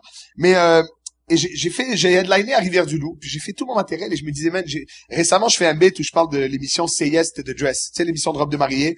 Et euh, c'est en anglais, puis je punch en anglais parce que j'imite le gars, j'imite une famille black d'Atlanta et je me disais, man, ça va jamais passer. Tu sais, avant j'arrivais à Saint-Jérôme, on comprenait pas quand je parlais d'ethnie, là, tu sais, fait qu'oublie ça. Et bizarrement, enfin pas bizarrement, heureusement, tout est rentré comme d'habitude. Chaque punch rentrait en anglais, en français. Et en revenant, je parlais avec Jesse Shea qui vient de qui vient du Saguenay, puis je lui disais, man, j'étais sur le cul, man. J'étais à Rivière-du-Loup et ça riait en anglais. Puis il m'a dit la, la chose toute simple. Ouais, mais Nive, nous autres aussi, on a Internet. Ouais, non, c'est... C'est vraiment ça, Ouais. tu sais. Mais il y a cinq ans, c'était pas ça. Ouais. Tu sais, j'allais à Saint-Jérôme, je faisais un accent africain. Qu'est-ce que c'est ça, cette affaire-là? Tu sais, alors qu'aujourd'hui, man, tout passe. ça y est, c'est- Ouais, moi, moi, je, je le sentais même avant, vu que moi, j'ai commencé à faire du stand-up en 93, puis genre 94, 15 en français. Puis quand j'allais à Laval, Ouais. je voyais une différence. Moi, moi, c'était juste côté hard, là. À Montréal, ça marchait. À Québec, ça marchait. Mais Laval, Longueuil, là, tu sais, eux autres, ils étaient partis de Montréal parce qu'ils avaient peur des, des- du monde Des comme moi, tu sais. squeegees, Fait que là, j'arrivais, je faisais peur au monde, puis à cette heure, sais, j'ai, j'ai ce vieux réflexe-là. J'arrive dans un petit village, puis je suis comme, ah, tabarnak, ça va être Ouais. des hosties de bouffons redneck. puis, ils ont, Chris, à cause d'Internet, tu sais, il y a, y a, c'est, Mais même l'immigration, elle est arrivée jusqu'à là-bas. Tu sais, je Ben veux ouais. dire, on était à, on était à Sudbury, en Ontario, avec Eddie pour faire un show. Et euh, je fais mon show et je vois une femme voilée juste devant avec un hijab, tout ça, machin. Et je commence à parler, je suis marocain. Et là, elle rit, mais genre pas rit parce que j'ai dit que je suis marocain. Clairement, il y a quelque chose qui se passe. Alors je la check tout le show et tout ça. Après le show, je vais la voir. Je fais, ça va bien, madame? Elle me dit, vraiment, tu m'as beaucoup fait rire. Moi, je suis là à Sudbury. Ça fait deux ans de Casablanca du Maroc. Et je me suis dit, mais qui t'a convaincu de venir à Sudbury, toi, tabarnak, tu sais? Et, et, et, mais elle était là et elle, elle, elle vivait là. Elle faisait partie de la société, comme tout le monde, tu sais. Puis c'est, c'est genre, Merci. pas la chose que tu t'attends à voir, tu sais, t'attends à voir ça sur Jean Talon, pas fucking euh, Sudbury, là, tu sais. Mais, euh, ouais. Je- J'étais allé à, j'ai fait un show dans les, euh, euh, dans, dans le coin de Val d'Or. Je me, Chris, ça, ça l'aiderait si je, je me rappelais la ville. Mais un, un, un, Le Sar, un, petit village, non, euh, allemand? non, plus petit que ça. On, on joue Je connais comme pas ça, moi, OK. Chris. Mais en tout cas, c'était un Lebel sur Quévillon. Oui. J'ai- euh, Je suis à Lebel sur Quévillon. Je m'en vais, c'est un village de comme 300 personnes. J'arrête dans la pizzeria. Puis, euh, c'est toutes des blacks. Dans la pizzeria. Ouais. Les, les, les, les, les C'est la clients, famille de Chérubin, les, le maire. les, euh, les employés. Puis j'étais comme, Chris, c'est- weird. Puis c'est, c'est raciste d'être content. Mais j'étais, j'étais, non, mais tu sais, parce que, tu sais, il y a du racisme positif, il y a Oui, du racisme négatif. Ça, c'est du racisme Positif. positif, Oui, mais c'est raciste en mort. Faire, c'est bien cool, tout le monde est noir. Hey! Je peux-tu vous toucher? Je dis, ouais, non, je tape les cheveux. Sont-tu vrais? Mon doux Seigneur, on dirait un chia. Chi chi chi chia. Mais ouais, c'est ça. Fait que si, si, euh, s'il y a des blacks à Lebed sur Quévillon, je pense que il y a, c'est pas, c'est pas Ouais, le, juste le blanc. fédéralisme a réussi. Ouais. Ouais. Non, le- mais, ouais, non, mais, mais, mais c'est, c'est, c'est- mais c'est une bonne chose. moi, je pense que oui aussi. Moi, je pense que oui parce que, tu sais, c'est, c'est le, le Québec, le Canada, c'est ça, man. C'est une terre d'immigration, de colonisation, de, tu sais, c'est des gens qui arrivent de partout, de tout le temps. Et en général, man, plus les villes, tu sais, tu prends les, les vieilles villes commerçantes, là, je veux dire Venise, euh, tu sais, tu vas des, des grosses villes comme ça, où genre, il y a tellement une culture forte qui vient de partout dans le monde, c'était des villes où les gens échangeaient des affaires là-bas, fait tu sais, Rome, ça, ça vient de partout, alors tu as des architectures de, qui viennent de, un peu d'Espagne, un peu des Arabes, un peu, tu sais, et, et c'est une richesse, tu vois. Et moi, je l'avais toujours dit, même au début, quand on me disait, puis toi, être une ethnie, tu te sens Et je disais, le mot, à partir du moment où le Québec va arrêter de penser que l'immigration ou la diversité, c'est une menace et c'est une richesse, à partir du moment où ça, ça va arriver, we're on top of the world, man. On a tout ce qu'il faut pour complètement déchirer partout. On a les ressources, l'intelligence, on produit. Tu sais, je veux dire, les médecins, les, les- le vieux cliché de l'immigrant qui arrive avec son diplôme. Mais c'est un vieux cliché, mais Chris, c'est vrai, man. Tu sais, on a des gens qui arrivent, les chauffeurs de taxi, les médecins, les oncologues, il tu sais, des affaires de fou, là. Alors, à partir du moment où on va comprendre que cette richesse-là, il faut en profiter, man, je pense que ça va bien aller, man. Bon, Yeah. ça, je viens d'avoir... Moi, j'arrête pas de plugger Uber, puis j'ai réalisé j'aide le système parce que le médecin qui est pogné pour chauffer son taxi, il va perdre sa job, puis il va redevenir médecin. Peut-être alors Si tu- je suis en train de sauver le monde. Mike Ward est un homme bon, mesdames Ouais. et messieurs. Mais tu es un homme bon, Mike. Ben merci, t'es Moi, je l'ai réalisé euh, très vite. C'est vrai. Parce que au début, on te conna- moi, au début, quand j'ai connu Mike, je me suis dit, lui, c'est un malade mental. Il parle de plot et d'écureuil. Ça doit être un fou, man. Et je me rappelle... C'était pas moi, c'est Patrick Gros qui Mais parlait t'étais- oui, oui, d'écureuil. c'est ça. Lui, il faut... Ah, Toi, c'était des chèvres. Lui, il pense que tous les blancs se ressemblent. Ben, là, là, Chris, C'est du racisme On positif. faire- Bon. un soir, je vais faire un test. Quand tu vas être dans la salle, je vais dire à Pat Gros, monte sur scène. Hey, Mike! Nive va rire. il est bon, Mike Ward. non, mais je me rappelle, c'était ma première année au festival, mon premier été. J'étais avec Adib, Alcalidé, et on finit un show, on est au Charlot, c'est le bar de, euh, l'espèce de bar où tous les artistes vont boire après le show, etc. Et euh, je me rappelle, il est 2h20 du matin, et tu arrives avec Martin Matt, et là tu calls la serveuse, tu fais, hey, hey, amène-nous une 24.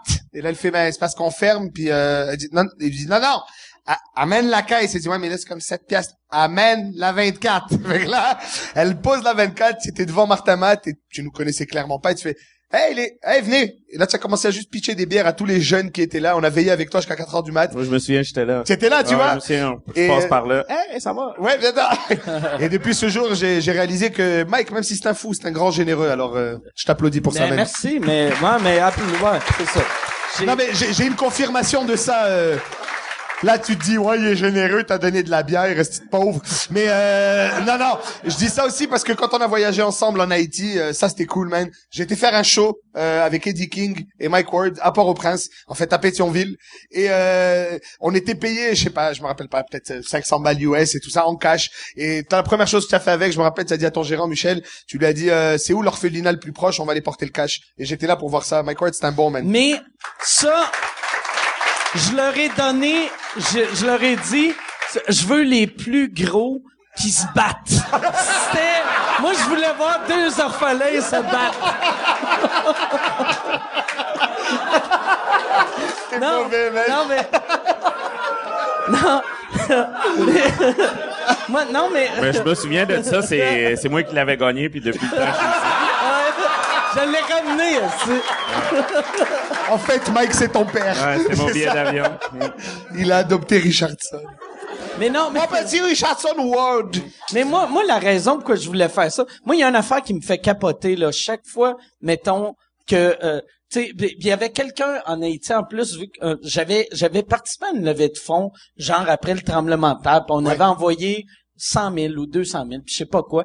Puis là notre chauffeur un moment donné, il m'avait dit, j'avais compté ça, puis j'étais tout content, puis il avait dit, il y a rien de ça qui est arrivé ici. Ouais. Puis, mais c'est, c'est, c'est vrai, puis c'est- pas vrai. Moi, je me rappelle, euh, quand on était là-bas, justement, on parlait, on demandait, tu sais, comment ça s'est passé, tu sais, ils nous ont amenés à Cité Soleil. Cité Soleil, c'est une- euh, un genre de campement avec des tentes, ok, de camping. Ouais. Et c'est là, après après le séisme, tout le monde a été s'installer là, mais tu arrives, il y a comme 250 000 tentes, là, tu sais, c'est fucking impressionnant.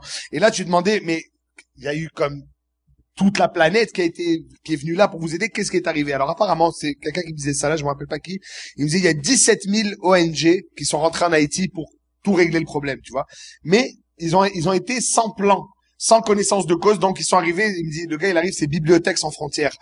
Oui, c'est important des livres, mais là on n'a pas de quoi bouffer, on n'a pas d'eau, on crève. Ça veut dire slack les livres pour deux secondes, là, tu sais, on va faire autre chose. Ou il y a une compagnie euh, Ouais, hollandaise. Il y a les frais, souvent le monde sont à l'hôtel, euh, bouffe au resto. Ouais, euh, c'est ça, ça c'est de l'argent mal dépensé. Ouais, ils ouais. ont construit des, des, des baraques, tu sais, des genres de maisons, qui est super cool. Mais là, ils ont fait la maison, c'est des murs en béton, tu sais, avec des blocs béton, et le toit, c'est de la tôle en fer. Sauf qu'en Haïti, il fait 45 degrés le matin, là, tu sais. Fait que dans la maison, à 4 heures, il fait, il fait 105. Le bébé, il va cuire, tu sais, tu peux pas. Donc, ça, ça a mal été pensé. Il y a eu des millions, des, c'est pas des milliards de dollars investis, mais mal investis. Ça, visiblement, pas réglé le problème, quoi. Puis il y avait, moi, moi, je me rappelle, tu sais, vu que le, le salaire moyen en Haïti, c'est euh, 600 pièces par année. Ouais. Puis notre show, je pense que c'était 50 US le billet. Le billet, ouais, c'est ça. Fait que là, là, puis j'avais, j'arrêtais pas de dire en gag, mais pas, pas pour pas que le public l'entende. Mais tu sais, j'arrêtais pas de dire le, le public qu'on avait, c'est eux autres le problème. Tu sais, j'avais dit pour de vrai, si ouais. on pouvait faire exploser la bâtisse, Haïti pourrait renaître mais c'est, c'est, vraiment. c'est, c'est, c'est, c'est cave, mais c'est vrai, quoi. c'était pour ça que j'avais redonné mon cachet, vu que je faisais. Moi, j'allais en Haïti pour un, pour un petit cachet en me disant, Ah, mais j'allais pas faire rire le peuple, j'allais faire rire les riches. tu sais. Ouais. On il y avait même le fils de, de Martelly qui était là, le président. Il était là avec son crew, ça chillait. Et clairement, quelqu'un qui achète 50 pièces US le billet, il vit pas en bas de la montagne. Dans, dans un pays, ouais, c'est Ouais, ça. c'est ça, parce qu'en c'est plus- salaire d'un mois. C'est, mais c'est de la folie. C'est- ouais. Et, et je me rappelle, euh, c'est- Port-au-Prince s'est fait genre une grosse montagne avec comme une cuve qui est presque en dessous du niveau de la mer. Et c'est, il y a 9 millions de population à Port-au-Prince, c'est malade. Et les riches sont dans la montagne. À côté de notre hôtel, il y avait un concessionnaire Porsche, avec des Cayennes. Tu sais, c'est absurde. Et il y a genre quoi, c'est huit familles qui, euh, Je sais, qui gèrent pas si le- tu te rappelles, moi, il y avait une affaire qui me faisait beaucoup rire. Il y avait des posters, ben, des billboards partout dans la ville de moi, Nive et des King. Puis, euh, il y avait Mario Pelcha qui jouait Ouais. le mois après nous autres. Puis chaque fois qu'il y avait des billboards de Mario Pelcha, toutes les putes dominicaines étaient en dessous. Vu qu'il y avait, il y a, il y a pas vraiment de lumière dans les rues, mais les billboards, il y a des lumières, fait que les putes se mettaient en dessous de la lumière de Mario Pelcha. dans l'aura de Pelcha. à chaque fois que tu voyais un billboard de Mario Pelcha, il y avait comme 12 prostituées. Là, asti que je trouvais ça drôle. C'était génial, c'est, c'est un beau pays, man, Haïti. Ouais, vraiment, vraiment peuple, mais c'est, c'est, tu sais, euh, euh, c'est, c'est une, t'es-tu déjà allé? Non.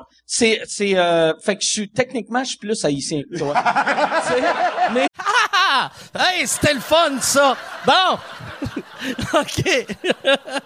non, hey, là, là, je vous dérange pour faire une pub. Je suis présentement en tournée avec mon show Modeste. Euh, j'ai euh, fait euh, 25 soirs. Je suis en train de faire euh, 25 soirs au Club Soda, Bragg. Euh, 25 soirs, sold out, double brag. Mais là, cet été, je pars en tournée les 27, 28, 29 juin. Je suis à Brossard. 18, 19, 20 juillet. Je suis à Saint-Eustache. 14, 15 août. Je suis à Brossard. Euh, ma tournée, c'est ça. C'est deux villes. C'est...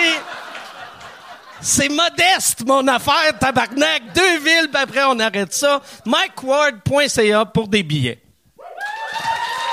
All right. mais, euh, moi, Continuons le, le podcast en créole. En créole. Tu parles créole, oui. Ouais. moi, je connais juste euh, goût- euh, goûter caca. Ou une bonne expression qu'on m'a donnée. Classique. Ou, ah, j'avais fait une affaire. Quand, quand Eddie King est arrivé, moi, je pensais, vu qu'Eddie, il, il, est- il, est- il est marié à un Haïtien, je pensais que il comprenait le créole, tu sais, mais il, il comprend pas le créole. Fait que là, moi, j'avais fait écrire sur un carton Eddie King, euh, le roi du caca. Fait que c'était marqué, euh, Eddie King, euh, Wakaka. Wakaka. Puis là, euh, là, je tenais ça, puis il est arrivé, mais tout le monde rentrait. T'es comme quoi, lui, il a une pancarte pour le roi du caca? C'est qui le roi du caca? Même en Haïti, ils se font dire, il est bien hard, Mike Ward. C'est trop. Mais c'était vraiment le cool, man. Moi, j'ai vraiment trippé ce, ce voyage-là. Moi, j'ai resté bête combien, puis Eddie m'avait dit combien il y a beaucoup de blancs haïtiens. C'est déstabilisant de Oui. voir quelqu'un, mettons, qui a ma face, mais qui parle avec un accent haïtien. Tu fais comme, Ouais. Mais en fait, les blancs, nous, ce qu'on nous avait expliqué, c'est c'est des Arabes. Ouais, non, mais en fait, Non, mais être blanc, c'est pas la couleur de la peau. C'est si t'es pas haïtien. Ça veut dire Eddie King, c'est un blanc Ah, en ouais, Haïti. Il est congolais, donc il est pas haïtien, c'est un Ah ouais. blanc. C'est pas euh, la couleur Et de la quand peau. il te voit sur scène, c'est ça, t'as, t'es- euh, quand t'es- tu viens de l'extérieur, t'es un blanc. Et quand ils t'ont vu sur scène, t'es un artiste. Ouais, Puis, euh, tu sais, fait que j'ai là... gradué. Ouais, ouais, c'est ça, C'est ça, c'est man. ça. Tu deviens blanc, puis après Je me rappelle, il y a Mike qui montait sur scène et il faisait, il, il parle au public, il y a un couple de vieux devant, il fait, ouais, puis ça fait combien de temps que vous êtes ensemble? 45 ans. Là, il fait, oh mon dieu, ça doit pas fourrer beaucoup. Et le gars, je me rappelle, il t'avait regardé, il comprenait pas, genre, mais non, on baisse tous les jours. et, genre, c'est quoi ce problème de blanc, mais nous, on baise, mon gars. C'était génial. C'était génial. Moi, il y avait, il y avait un soir, qu'est-ce qui est weird, euh, tu sais, on- avant d'y aller, je sais pas si t'avais eu cette peur-là, mais tu sais, quand tu googles Haïti, c'est juste, puis j'arrêtais pas de leur dire, Chris, trouvez-vous une équipe web Ouais, l'image pour est pas- revamper l'image Ouais, un peu là, parce que tu googles Haïti, c'est tremblement de terre, kidnapping. Ouais, c'est à peu près that's Fait que là, tu sais, fait que t'as pas peur quand t'es là, mais tu sais, en fait, tous les gens de ta famille ont peur pour toi. ouais, ouais, ouais. Ma mère, elle me textait aux deux heures. Ça va? Vous êtes encore? Oui, oui, on est bon, on est bon, maman. Ça va, on est cool. Et moi, ce qui m'a surpris, c'est, que, euh, c'est, je sais pas s'il y en a qui ont déjà été en République Dominicaine ou dans un tout inclus. Tu sais, arrives à la plage, les gars te harcèlent. Voilà, mon fils, il a pas mangé. Voilà, ma fille, elle a pas mangé. Mais si tu veux, je te la vends. Tu sais, c'est comme vraiment intense. C'est vrai, ils, ils jouent la carte de la pitié, alors qu'en Haïti, le peuple a une fierté. Moi, ça m'avait déstabilisé de, ouais. dans le bon sens. Personne quête, personne te demande rien. Le gars, s'il a un t-shirt, il le met devant lui, il vend son t-shirt aujourd'hui. Et, et moi, ça m'avait, malgré toute la marde qu'ils ont là, tu sais, ils sont tellement fiers, ils marchent droit, la tête haute. Ça m'avait vraiment, vraiment marqué. Moi, il y avait, moi, on peut applaudir ça. Mais ouais, non, mais c'est vrai. Bravo les Haïtiens. Pour une fois qu'il y a des propos qui sont pas racistes dans ce podcast-là, je pense que ça mérite une clap. Moi, par exemple, il y avait eu un soir, tu sais, parce que là-bas, on, on se faisait payer tout, puis j'avais été dans un bar avec Locke Merville, que, Qui nous accueillait, qui, ouais, ouais. qui, qui vit là-bas à cette heure. Puis là, je suis dans le bar avec Locke Merville. Puis là, j'avais pas d'argent, fait que j'ai fait, je vais aller au guichet. Puis je demande à un gars que je pensais c'était un ami à Locke, mais Locke le connaissait même pas. Je fais, je fais genre, y a-tu un guichet? Puis il fait, ouais, ouais, je, je connais un guichet. Viens avec moi. Fait que là, je vais avec lui, j'embarque dans son camion. Puis là, on se met à rouler, puis je vois, en partant, je vois, on passe devant un guichet, puis je fais, hey, il y a un guichet, là. Puis il est comme, non, trop de frais, trop de frais. Fait que là, on roule, puis là, je me disais, ah, Chris, je pense que je viens de me faire kidnapper. Mais finalement, le gars était bien cool. On a roulé comme 10 minutes, on a arrêté à un guichet. Mais là, c'est un guichet, les, les guichets plus touristiques, ils ont, tu peux retirer US, mais là, c'est juste des gourdes. Mais moi, je savais pas, asti, c'est 100 gourdes égale quoi. Tu sais, fait que là, j'étais, comment tu veux retirer? Puis là, c'était comme euh, qua- 40 000 gourdes, 12, 12 gourdes. Puis là, j'étais juste, j'ai, j'ai rentré, je pense que j'avais rentré 45 000 gourdes. Puis là, ça sort, ça sort. Puis là, je mets ça dans mes poches, il me ramène au bar. Puis là, j'ai 45 000 gourdes. Je commande une bière. Une bière, c'était 12 gourdes. Puis là, là, j'étais comme, oh, Christ, que j'ai beaucoup d'argent. Et depuis, la partie ouest de l'île, ça appartient à Mike Ward. C'est ça? le pire, c'est que le, le, fait que j'ai dépensé rien sur mes 45 000, puis là, le, le lendemain, je m'en vais. Tu sais, je me dis, ah, je changerai pas mon argent à l'hôtel, je vais attendre à Miami, il y a, il y a Un bureau de change, ouais. Bureau de change, je vais aller là. Fait que là, j'ai mon 45 000 gourdes, je vais à Miami. Ils voulaient pas me changer l'argent. À Montréal, j'ai appelé toutes les banques. J'ai même appelé des restos euh, créoles pour, hey, j'ai 45 000 gourdes. On va vous arranger ça, là. Personne, non, personne, c'est impossible. C'est impossible, pour de vrai. Fait que t'es toujours. Fait, que- fait que j'ai, ouais, j'ai, ça m'a coûté 500 quelques, euh, c'est- ça a coûté 500 canadiens, puis j'ai, j'ai, j'ai encore. là. J'ai, tout le temps sur moi. C'est Mike quelqu'un Ward qui s'en va en. Haïti, je vais vous vendre c'ti 40 000 gourdes pour euh, rien. Tu devrais faire une annonce sur qui j'ai Ouais, ouais, ça devrait être ça, mon commanditaire. Mon commanditaire, cette semaine, 43 000 gourdes. Avec 43 000 gourdes, tu peux acheter... euh, Beaucoup de bière. Ouais, c'est ça, beaucoup, Beaucoup de bière. Mais c'est cool voyager pour le, le boulot, man. Moi, j'aime ça. Magnifique. Ouais, t'as, t'as fait... Euh, euh, quel pays t'as fait? J'ai été en France, à Paris, à Toulouse, à Bordeaux, à Lyon. J'ai été euh, en Belgique, à Bruxelles. La, la, tout- toutes les villes en France, c'était une tournée ou Non, genre... euh, une fois j'ai fait que Paris, les comedy clubs. Une autre fois, euh, j'avais été à Lyon avec Gad Elmaleh, il m'avait invité. Euh, à Toulouse, j'étais avec. a-tu volé tes jokes? après? Non, non, non. il m'a payé l'hôtel, il a été bien fin. OK. Et euh, après, j'ai été à Toulouse avec euh, Laurent Paquin et André Sauvé. On a eu la chance de faire la première partie de Stéphane Rousseau dans un Zénith, man. Stéphane, il est tellement big là-bas. en Vous pouvez plus. même Ça pas imaginer, c'est ridicule. Moi, moi, j'avais été le voir dans un zénith, puis C'est il y avait star, des man. filles avec des pancartes qui pleuraient quand il arrivait. Ouais, vraiment, vraiment. C'était fou, là, tu C'est sais. une star, C'est, star c'est là-bas. pas, c'est pas une vedette de l'humour, c'est une, c'est une Vedette, star, point. Ouais, ouais. Elvis, c'est, Mais- euh, Mais déjà, c'est plus gros, déjà, l'humour Ouais. ou le spectacle en Ben, le, le Europe, star system, il est violent ouais, en c'est Europe, ça, là, man. c'est des C'est- grosses salles. Ça euh, veut dire, moi, je me rappelle avec, avec Gad Elmaleh, quand on était là, man, on est rentré dans, dans la Fnac, c'est un genre d'HMV. Écoute, ça a pas pris 40 secondes, man, on pouvait plus bouger. Non, de monde, Gad, puis il- c'est, c'est un ça monstre finit là, ouais, vraiment, une- vraiment. Puis là, là, je t'ai vu, tu sais, je t'avais vu, ben, je, je t'ai vu ici en anglais quand on, Oui. on a eu, euh, quand on a fait des espèces d'auditions. L'audition, Just for Just for Laughs, Je exact. t'avais vu au Comedy Nest. Nest, exact. C'est toi en anglais, c'est-tu un plan futur ou Oui. c'est juste pour Euh, non, non. Au début, ben, au début, ça a été parce qu'on m'a booké une gig à Sudbury, Ontario, justement, et euh, j'ai été faire mon show avec Eddie King. On fait un C'est weird parce que Sudbury, c'est une ville ultra francophone. En plus. Fait que Mais ils ont, ils ont acheté besoin. notre show français. OK. On a fait notre show avec Eddie, 45 minutes chacun en français. Et là, euh, la femme qui nous book, elle dit, oh, puis le lendemain, ils vont faire un 15 en anglais. Fait que là, ma gérante a dit, bah, Eddie, il fait ça, ça fait 10 ans, pas de problème, puis lui, il est bilingue. Ça, c'est le LOL. euh, ouais, là, Comedy Fat Festival. Comedy Fest, OK. exact. Qui est hallucinant comme festival. Super, man. On a vu des super euh, humoristes. Vraiment, c'était cool. Mais moi, je parle anglais dans la vie, mais faire des blagues en anglais, c'est une autre rythmique, c'est un autre univers, tu sais, c'est autre chose. Fait que là, j'ai pris de panique. Je me suis booké euh, au Comedy Nest, Comedy Works, tous les open mics euh, pendant un mois et demi presque. Puis, euh, écoute, j'ai pris le goût à le faire. Tu sais, quand tu trouves la rythmique en anglais, c'est moi ce qui m'a ce qui m'a le plus frappé. On parle tellement beaucoup en français par rapport à l'anglais pour dire la même idée là. Tu sais, Mm. moi, ça va être euh, deux paragraphes. En anglais, c'est une phrase, man. Bing, bing, bang, he's out. Tu sais, donc, c'est un beau challenge, euh, ouais, de, de, de, J'aime de ton faire. bing, bing, bang, out. he's out. C'est presque comme Ron Fournier. Bing, bing, bang, bang. Hein? T'as- T'as-tu déjà fait du stand-up en anglais?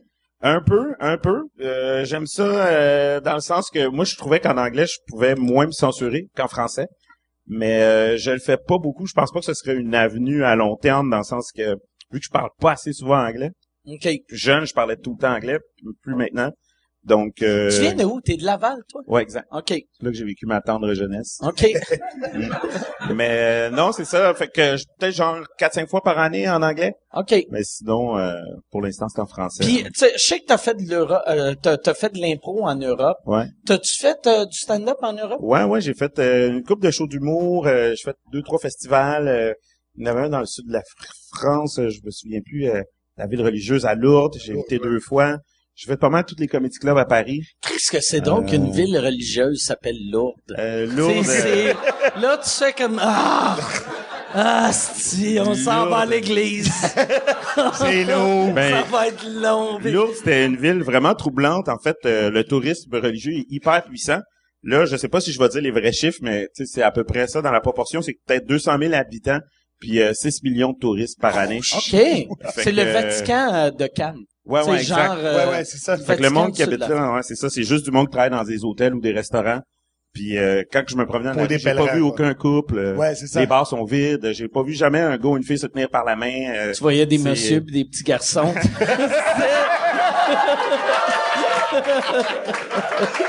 Ouais, là-bas c'est bien correct. Là-bas c'est chill. Il y a des bars pour ça. Euh, ouais. Sinon, j'étais à Paris une couple de fois. J'ai été au Jamel Comedy Club deux fois. Euh, moi, en fait, j'adore ça. Ouais. Euh, moi, c'est sûr que tu sais, que je vais aller retourner là-bas pour jouer beaucoup, Mais genre des périodes de deux, la, trois mois. la France, là, tu sais, la- le- ils ont eu, les humoristes français ont eu une mauvaise réputation au Québec longtemps à cause des, du festival Juste pour rire. Qui qui bouquait? Ils bouquaient la vieille génération, mais la nouvelle génération est tellement Très forte. Ah ouais, tellement immense. fort. Vraiment, Puis vraiment. c'est ça, c'est tout venu à cause de du Jamel Comedy Club. Oui. Même ceux qui font pas partie du Jamel Comedy Club, mettons des, tu sais comme le chinois marin. Ouais, Bunaimin, euh, ouais, ouais, complètement. Ouais, euh, Donald Jackson, euh, euh, Kéron, euh, euh, Kéron, euh, tu sais, que, tu sais, ils ont pas vraiment rapport avec ça, mais si c'était pas Mais du Jamel, Le Jamel a donné aurait- le ton à, OK, on fait du stand-up maintenant, ça suffit le quatrième mur, les personnages, là, on va, tu sais, on va faire du, Mais Il y a beaucoup de stand-up aussi. Il y en a peut-être.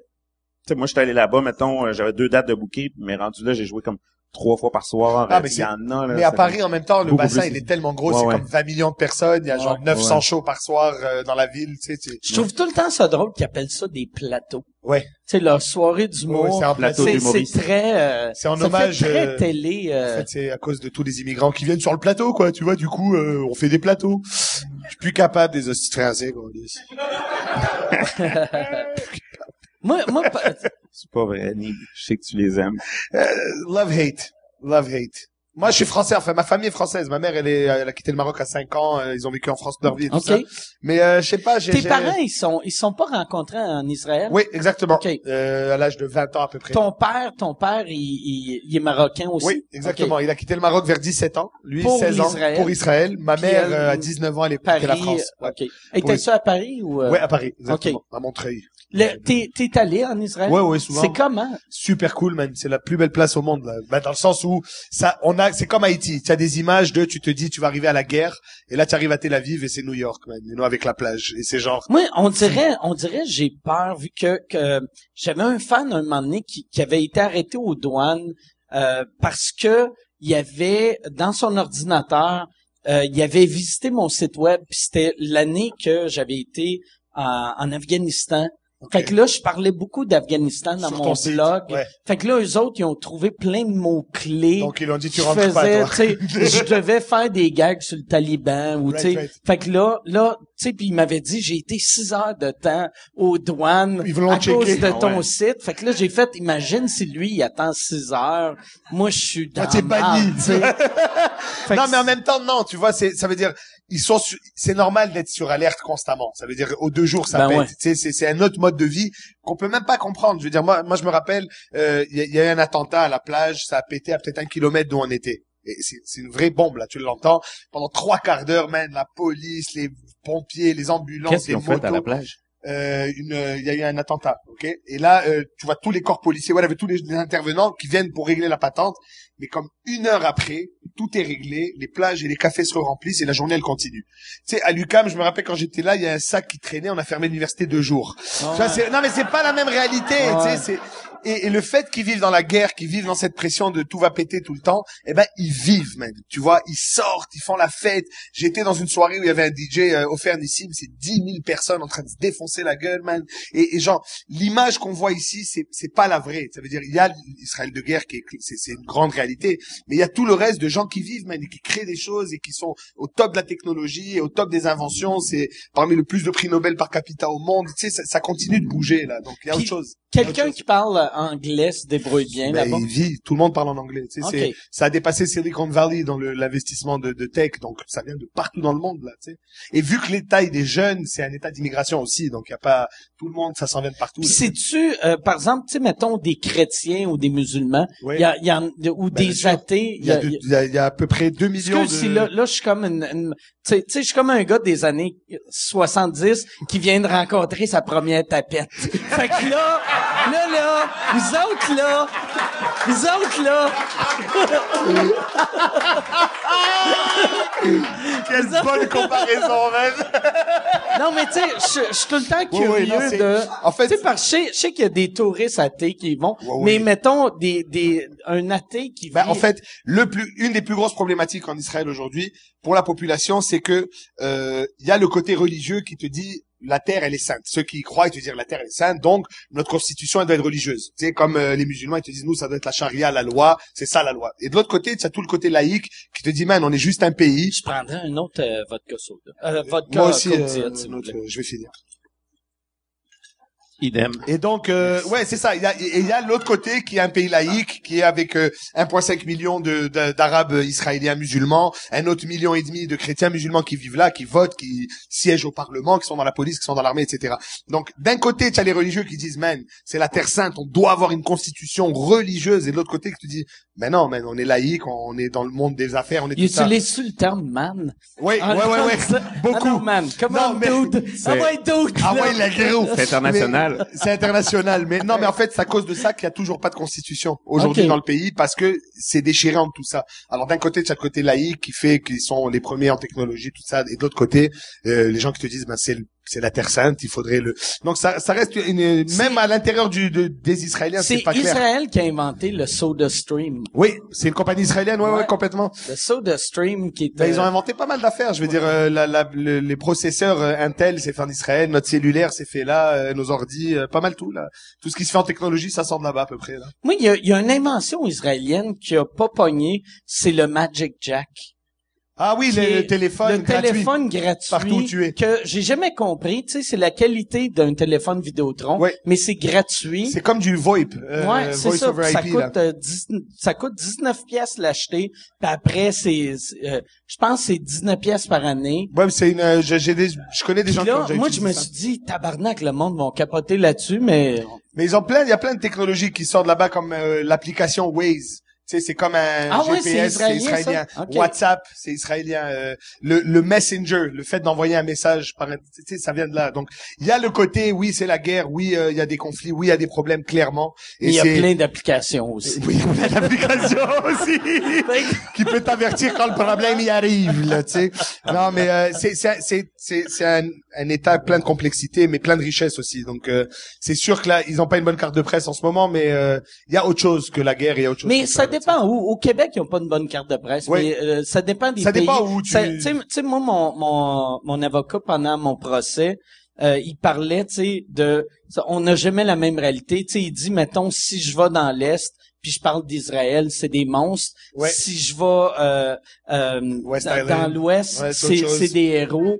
C'est fait que ça dépend à qui tu parles. Non, c'est sûr, mais écoute, de, de- de toute façon, peu importe le, le, le, peu importe la situation, le sujet, le conflit ou whatever, il y a des deux côtés du monde qui souffrent. Et ça, c'est la, la, la prémisse. Tu vois, avant, avant les convictions, avant tout ça.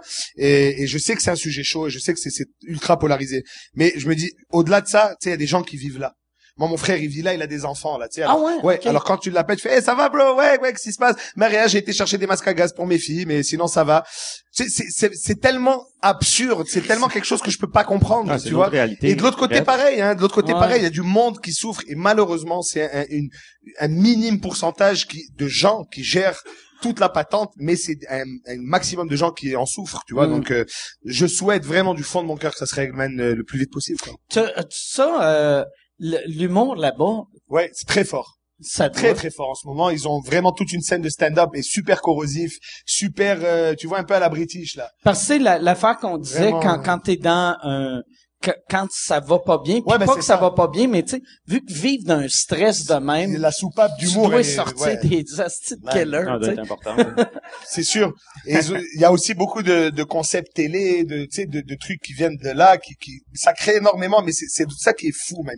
Tu te dis, ils doivent être occupés toute la journée à checker s'il n'y a pas une bombe qui tombe. Tu sais, mais alors, alors que non, au final, euh, je veux dire, en même temps, Tel Aviv, c'est un, c'est un- c'est genre une bulle, tu vois, ça, ça ressemble presque à rien dans le reste du pays, mais ça reste que, ouais, il y a tout ça, man. Je veux dire, il y a des, il y a des Bixi à Tel Aviv, il y a une scène hipster de malade, man. Tu sais, c'est comme, euh, c'est Comment, vraiment la comment mode, tu là. fais voir la différence entre un hipster et un juif sais, La couleur du pantalon. OK. Ouais, c'est ça. Là, ça fait combien de temps? euh, OK, on va... Je sais pas si vous avez des questions. Euh, si vous avez des questions, il y a un micro qui est installé là. Ou euh, sinon... Ou, ah non, ça a l'air que Yann a oublié d'installer le micro. Tabarnak! Fait que Yann, Yann va installer un micro. Puis si vous avez... Y en a-tu qui ont des questions? Oui. Il y a- euh, si tu veux te diriger vers Yann... Yes. C'est notre gars de Québec, notre gars de Bois-Châtel. Yes, sir. Yes, sir. Bois-Châtel in the house. Represent. Que les, les, les chutes Montmorency, c'est les chutes les plus hautes au Canada. C'est Ah plus ouais. haut que Niagara, Niagara. mais c'est large comme ça. C'est, c'est comme si c'est Dieu qui pisse sur Québec. C'est ça, hein? Ben, premièrement, faut que tu mon nom ou? Ben oui, ben Ok. c'est parce que t'étais Ben, ici la semaine passée. Ah, c'est ça qui arrive. OK? Ben, dans le fond, euh, Mathieu de Bois-Châtel. tu viens de où. Bois-Châtel? Hey, Bois-Châtel. Yes, sir. Rap in the hood. Yes. Euh, premièrement, j'aimerais qu'on donne une bonne main d'applaudissement à tous ces humoristes-là qui viennent ici pour aucun cachet, tout simplement. C'est vraiment cool ce qu'ils font. J'adore, je les suis à chaque semaine. Merci, man. C'est mon animateur de foule, là. C'est- Deuxièmement, Eric Salvaille 1997. Puis euh, on s'essaye, on s'essaye. Euh, deuxièmement, j'aimerais savoir dans le fond, vous, c'est quoi votre style d'humour tout simplement qui vient vous chercher le plus? Je sais pas si euh, Mike Ward, je sais que tu fais beaucoup de du trash tout ça, mais est-ce que c'est du trash en tant que tel d'envie que tu vas plus aller écouter sur internet ou tout simplement ou euh, les autres? Moi- Excusez-moi là. moi, moi, je sais pas. Non, c'est une bonne question. Excuse-toi pas. tu sais. Moi, je- moi, euh, on dirait ce qui vient me chercher plus, c'est ce qui me surprend. Fait que quand je vais voir un humoriste, tu sais, mettons, regardez, mettons, quelqu'un qui fait un peu mon genre d'humour, je vais faire, ah, c'est que c'est bon, ah, ou ah, c'est mauvais? rire, euh, mais je rirai pas Ouais. fort, fort, mais tu sais, mettons, moi, l'absurde, Ouais. c'est, sais, j'ai, j'ai pas le, c'est pas naturel pour moi de faire une joke absurde, fait que je vais rire. Ouais. Tu sais, mettons, moi, Jean-Thomas Jobin, j'ai vu son dernier show et j'ai ri, là, Ouais. à avoir mal partout. Mais je- moi, je pense que ça, ça le fait aussi. euh, moi, quand j'étais plus jeune, je n'étais pas du tout humoriste, j'en consommais beaucoup de l'humour et je, je riais. J'étais bon public, je riais à tout, je trouvais ça tout génial, tout ça. Et plus j'en fais, plus comme ça dit, de la surprise. Moi, par exemple, il y a, il y a des gars que- qui s'appellent les Pigbois, ok? Et les Pigbois, c'est un duo, mais tellement fucking crackhead, ouais, qu'on adore, man. Et, et je, je les ai vus souvent, tu sais, dans des salles où toute la salle les regarde genre what the fuck?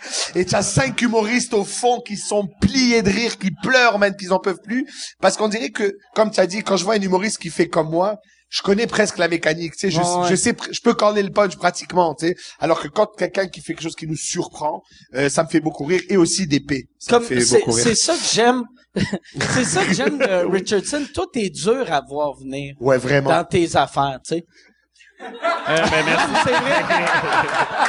Moi, une affaire qui me fait, qui, qui me faisait pisser dans mes culottes, euh, Richardson faisait mon, mon show, euh, parce qu'il est noir, câlisse. On est rendu. Et voilà on a, le redneck. On a All right. Ça a commencé un podcast, ça a fini un rallye du Ku Klux Klan. Mais, I'm gonna get you, boy! Yeah! I'm gonna get you! mais, non, mais quand, quand je faisais euh, ce show avec Mike Ward, Ouais, ouais. que personne ne regardait, câlisse, mais Richardson, euh, il présentait euh, ses, ses vidéos, puis le, le, ça, là, ce qu'il fait en ce moment, ça me fait pisser ben dans mes oui, culottes. c'est Parce qu'il pose une question, puis là, tu penses, il pense, il pense, là, juste ça, ça me fait pisser en dans mes fait, culottes. Parce que c'est impossible euh, voir ça venir, tu sais. Non, Ben ouais, ben ça, moi, j'étais pas sûr. La, la question, c'était qu'est-ce qu'on aime regarder ou qu'est-ce qu'on aime faire? Qu'est-ce qu'on aime aime regarder? Consommer. Ouais, moi, je suis un grand public aussi. Moi, je consomme pas mal tout. Ouais. Non, ben sérieusement, euh, tu sais, j'aime beaucoup... euh, sais, j'écoute pas mal tous les humoristes ici de la relève. Ceux qui sont plus établis, je consomme beaucoup euh, euh, les humoristes américains.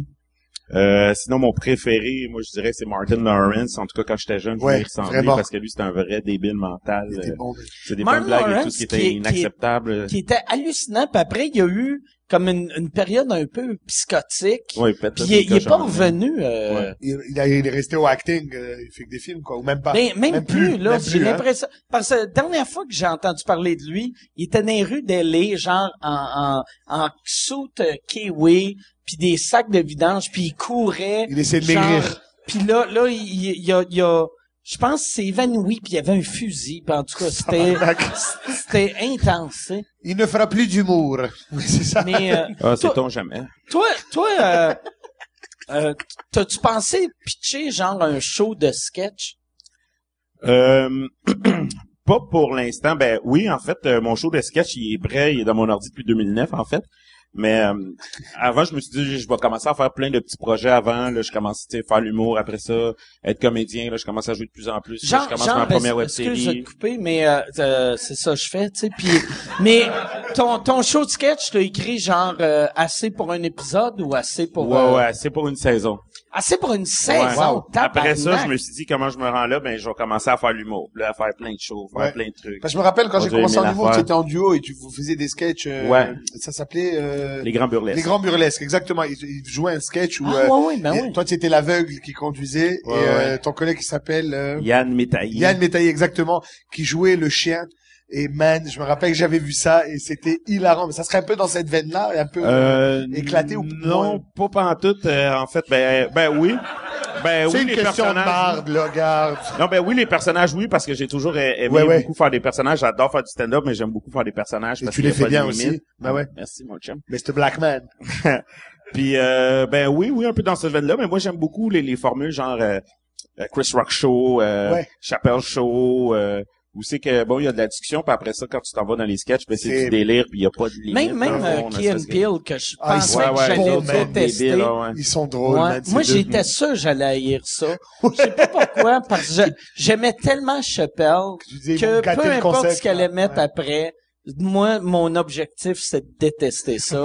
Puis ils sont quand même super bons. Mais ils sont très bons. Ouais. souvent les personnages euh, tu peux te permettre d'aller plus loin de Mais vraiment. qu'est-ce que tu vois en stand-up vu que stand-up veut, veut pas c'est quand même de la discussion fait que le monde peut être d'accord ou non avec tes propos mais un personnage vu que c'est le personnage Il ben, excuse. tellement aller loin avec puis les dire des accents, affaires dis des affaires épouvantables que ouais. je dirais jamais Ouais, euh, en, ouais, tant ouais. que, personne- en tant que moi, là. tu sais. personne n'en tient rigueur Ceci est une pub. Ceci est une pub pour euh, mon Patreon. Patreon.com slash sous-écoute. Si tu veux avoir accès à tous les épisodes avant tout le monde, va sur patreon.com slash sous-écoute. Tu peux avoir, acheter des billets. Les seuls qui peuvent acheter des billets pour les enregistrements de sous-écoute sont mes Patreons. Et en plus, vous avez accès aux épisodes sans publicité. Sans publicité. Puis là, tu vas me dire, ben, il n'y aurait pas eu de publicité, là, si tu parlais pas de ton Patreon.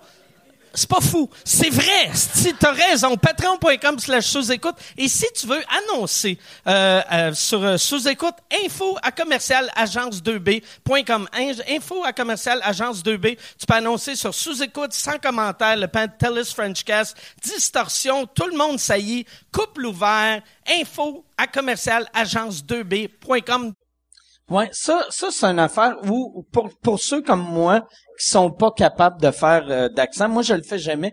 Mais il y, y avait un humoriste montréalais qui m'avait dit un moment donné, c'était un Italien, puis là il me disait, lui avant il y avait des jokes ultra macho, Ouais. ça passait pas, puis il avait dit, moi mon truc c'est je dis tout le temps, my dumb uncle. Ouais. Il était tout le temps mon oncle, c'était un épais, il arrête pas de dire. Puis là, il sortait ses jokes ça ultra passait. misogynes. Puis le monde faisait ce qui est con, son oncle. Ouais, mais ouais.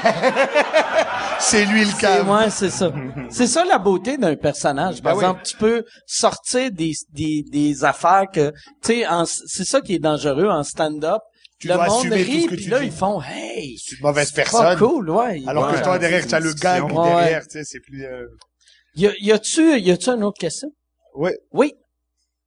Dirigez-vous vers OK, le micro. ouais, va vers le micro. OK, là, là, il y a deux gars qui sont mis à jaser. Bon, ben, j'ai une question rhétorique puis une envie de pisser. OK, par- toi, tu t'es juste levé pour aller aux toilettes. J'aime ça. Que... Mais là, oui, ma question rhétorique, c'est sont où les toilettes? Là-bas? Merci. C'est très cool. Que, euh, sac passé, Zéphyr, Inch'Allah, euh, Nive. Ouais, presque. up, le gros Mike. Le gros, mec. Le gros, c'est. Yeah, c'est pas moi le gros! J'ai donné asti 35 000 boulée gourdes à tes neveux, asti. Je africain, je suis africain.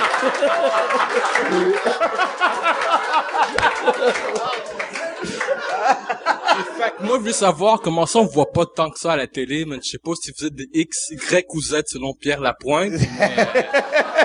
Qui, ça, à- moi? Non, non, je parle aux OK, deux autres. allez, deux autres. Les deux On autres. travaille très fort, man, pour entrer en télé, mais euh, honnêtement, c'est dur. C'est dur parce que on soumet beaucoup de projets, on fait beaucoup d'auditions, mais ça prend du temps avant qu'un producteur, il ait la confiance de te dire, tu sais quoi, mon cas, je vais le mettre avec ta face. Il faut, il faut- et, et c'est- c'est c'est un long chemin, mais en même temps, ce qu'il y a de bien au Québec, c'est que le, le chemin est long, mais on dirait que quand tu arrives à un certain niveau, les gens acceptent que tu es là et ça va durer. Tu sais, aux États-Unis, man, tu as vu des carrières partir en flèche, le gars, des shows, des tournées, man, deux jours après, il est, il est dans la rue en train de quêter, man, you know. Donc, euh, on, on essaye, on, on est dans le système. Je veux dire, on, on fait, je vois Rich des auditions tout le temps, moi aussi. Euh, On, on essaie vraiment d'y être. Mais, écoute, des fois, euh, ça marche pas, man, mais ça, ça va venir. Genre, Enfin, j'espère. Moi, je pense, je pense, euh, les, les télés sont, sont, sont prêtes à avoir. C'est ça. garde, ouais, mais j'ai, j'ai l'impression, on, y a, y a, le, le- tu regardes le peuple québécois, tu regardes la télé québécoise, puis c'est pas le même monde. Non, le monde, Ça sais, pas suivi Ouais, l'évolution c'est normale ça, du. c'est ouais, ça. ouais. Fait ont- ils vont avoir le réflexe de faire, OK, on va, chaque quatre épisodes, on va mettre un black Ouais. pour montrer qu'on n'est pas ça. raciste. Mais euh, ça prendrait une série euh, même à la limite, t'appelles ça genre les races. Puis tu fais, tu fais, t'assures, tu sais, que c'est un gag, Ben oui. que le- ça, je puis ça, ça prendrait un, un peut-être Radio Can embarquerait, mais ça Oui. prendrait quelqu'un. Puis je pense qu'il va falloir que le pitch vous vous vous les faites sentir que s'ils acceptent pas, ils C'est sont des- racistes. non, non, mais il faut jouer sur le Sur white le- guilt, ouais, tu sais, c'est il faut jouer sur le je sais que vous je sais que vous nous aimez pas là mais fait que là, là, ils vont capable. faire OK, euh, je vais acheter Mais 13 c'est en train de épisodes. changer petit à Ouais. petit, euh, grâce au web et grâce à tout ça, je veux dire ça. Je, honnêtement, moi, quand il a- Il écoute plus, il est parti il est parti pisser, mais- ouais, c'est ça. Non mais on- ça veut dire moi je le sens que les appels sont plus les mêmes. Tu sais au début c'était ah viendrais-tu faire un accent, viendrais-tu on a besoin d'un arabe, euh, on a besoin de ça. Là c'est comme ok ben viens en audition pour tous les rôles et euh, ça ça change mais en même temps je, je au début ça me frustrait moi. Je me disais ah crée je le mérite, je suis bon pourquoi je suis pas là? Mais avec le recul je me dis c'est un c'est un it's a process, tu sais ça ça Moi, va arriver. Je peux euh, répondre, je sais pas si tu encore là, mais pour répondre à ta là. question. Euh, ben en fait, euh, moi je commence à faire de plus en plus de trucs. Puis euh, je pense Oh, qu'au départ, tu sais, je sais que dans les médias, ça, on a entendu beaucoup parler de la diversité. euh, puis après ça, il y a eu la sortie de Pierre Lapointe aussi, les A, les B, les C. Euh, je pense que c'est pas une, une question de racisme ou une question de, de choix. Je pense que les, les, les réalisateurs, euh, des fois, ou les créateurs, les écrivains, ils arrivent avec leur idée, ils ont leur projet. Puis souvent, ça va arrêter je- par rapport aux diffuseurs ou aux producteurs que eux, leur but, c'est juste de, ils font leur job, donc faire de l'argent. de la pub. Ouais, exact. Fait qu'ils s'en crissent un peu de, de qui qui est là, qui qui est sur le projet. Fait que eux, ils- ils vont aller avec le A, tu sais, euh, l'exploiter le plus possible.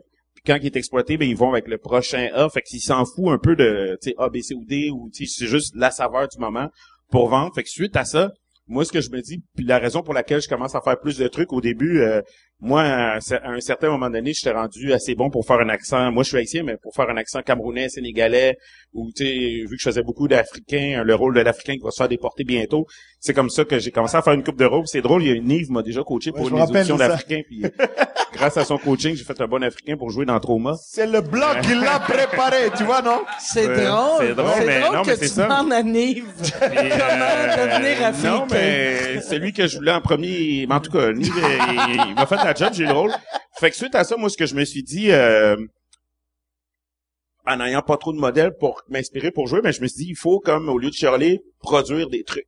Ouais. Il y a pas beaucoup de producteurs ethniques, fait que moi, je me suis dit, moi, j'ai commencé à produire des trucs, faire des trucs, puis à force de faire des trucs, plus le monde va me voir, plus le monde va être enclin à, à m'appeler, puis je pense que ça marche depuis deux ans, je fais mes trucs, puis euh, On a fait même ça une, marche, euh, puis... euh, On a fait ensemble Barbershop, là. On a fait ben un ouais, ben ouais, c'est ça, sur le web, sur ma première web série la semaine prochaine. Fait que, fait que c'est ça. Mais non, c'est ça. Le truc, c'est juste de faire des trucs, pas chialer, ah, les producteurs me prennent pas, ah, il y a pas de diversité. Ben, c'est à nous de le faire. de créer ta job. Ouais. Ben ouais. Et après, la demande, elle va suivre, quoi. Ouais. Très hot. Je pensais que c'était moi? Il y avait quelqu'un qui tapait sa table, mais en même temps, puis j'étais comme tabarnak je tape fort. Fait que là, j'étais comme. Y a-tu une autre question? Oui, j'aime ça. J'ai entendu un vas-y, mais yes. All right. Euh, Hey, Chris. Tabarnak, il y en a un des deux qui est à jeun, Ouais, puis euh, puis Non, finalement mais- c'est pas moi ou toi. esti. On est Non, non, c'est tout le temps Mike Ward. non. Euh, mais c'est pas mal général comme question. Vous pouvez répondre ou non, mais euh, Série Noire, Les Invincibles, est-ce que vous avez aimé ça, ces émissions-là? Ou, Moi, euh, j'ai vraiment aimé Moi, ça. j'ai pas les regardé, deux, les deux. J'ai pas écouté, j'étais pris dans euh, Scandal avec ma blonde, une série américaine sur la Maison Blanche et euh, la publiciste qui font le président. C'était super intéressant. Ça, je l'ai pas regardé, mais Très cool. Ça et House of Cards, ça m'a vraiment euh, jeté à terre. Kevin Spacey dans House of Cards, il est extraordinaire. Moi aussi, j'ai pas écouté encore. Je sais que Série Noire, c'est dans mes plans. Je vais pouvoir faire le rattrapage web, mais euh, j'écoute pas beaucoup de euh, séries. En fait, quand il s'agit de la télé, j'écoute rien d'important. Sinon, j'aime tellement la télé que si j'écoute de quoi de nice, ben, Série noire, t'étais pas attiré, vu que t'as fait... enfin! Oh!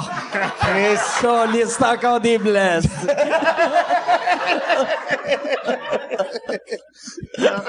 Mais euh, je sais que je vais avoir un rôle bientôt dans la série noire, sûrement parce que je sais qu'il y a un des comédiens qui va mourir. C'est mon tour. moi, moi, moi, pour de vrai, série noire, là, je, je l'avais dit au créateur, euh, moi, quand j'étais petit, j'ai été élevé dans les deux langues, mais ma, mettons, d'envie, je parlais anglais, je parlais français, mais ma culture télévisuelle, c'était, j'écoutais passe-partout, puis après, j'ai rien écouté en français, Ouais. jusqu'à RBO. Puis, mais je- je- j'aimais pas les séries, tu sais, des hosties de, des, des cochonneries comme Yamaska, Ouais, puis ouais. de, t'sais, on qu'on est mauvais Ouais, souvent. marche pas, ça. Fait que mes séries noires, j'ai dit au gars, j'ai fait Chris, si vous aviez existé quand j'étais jeune, J'aurais j'aurais tripé la télé québécoise. Puis je suis sûr que ben des kids que surtout à cette heure, vu qu'il y a plus de monde bilingue qu'à l'époque, Ouais, ouais. c'est sûr qu'ils vont chercher un public qui regarde surtout la télé Et ça aussi, je américaine. trouve que ça se, ça se, ça se, la peur de l'anglais ou le, le refus de parler anglais, c'est en train de s'estomper un peu, je trouve. Dans la ville, en tout cas à Montréal, je remarque que les gens sont plus à l'aise d'écouter un film en anglais ou d'aller voir, euh, tu sais, alors que dans le temps plus jeune, c'était comme un refus catégorique. là.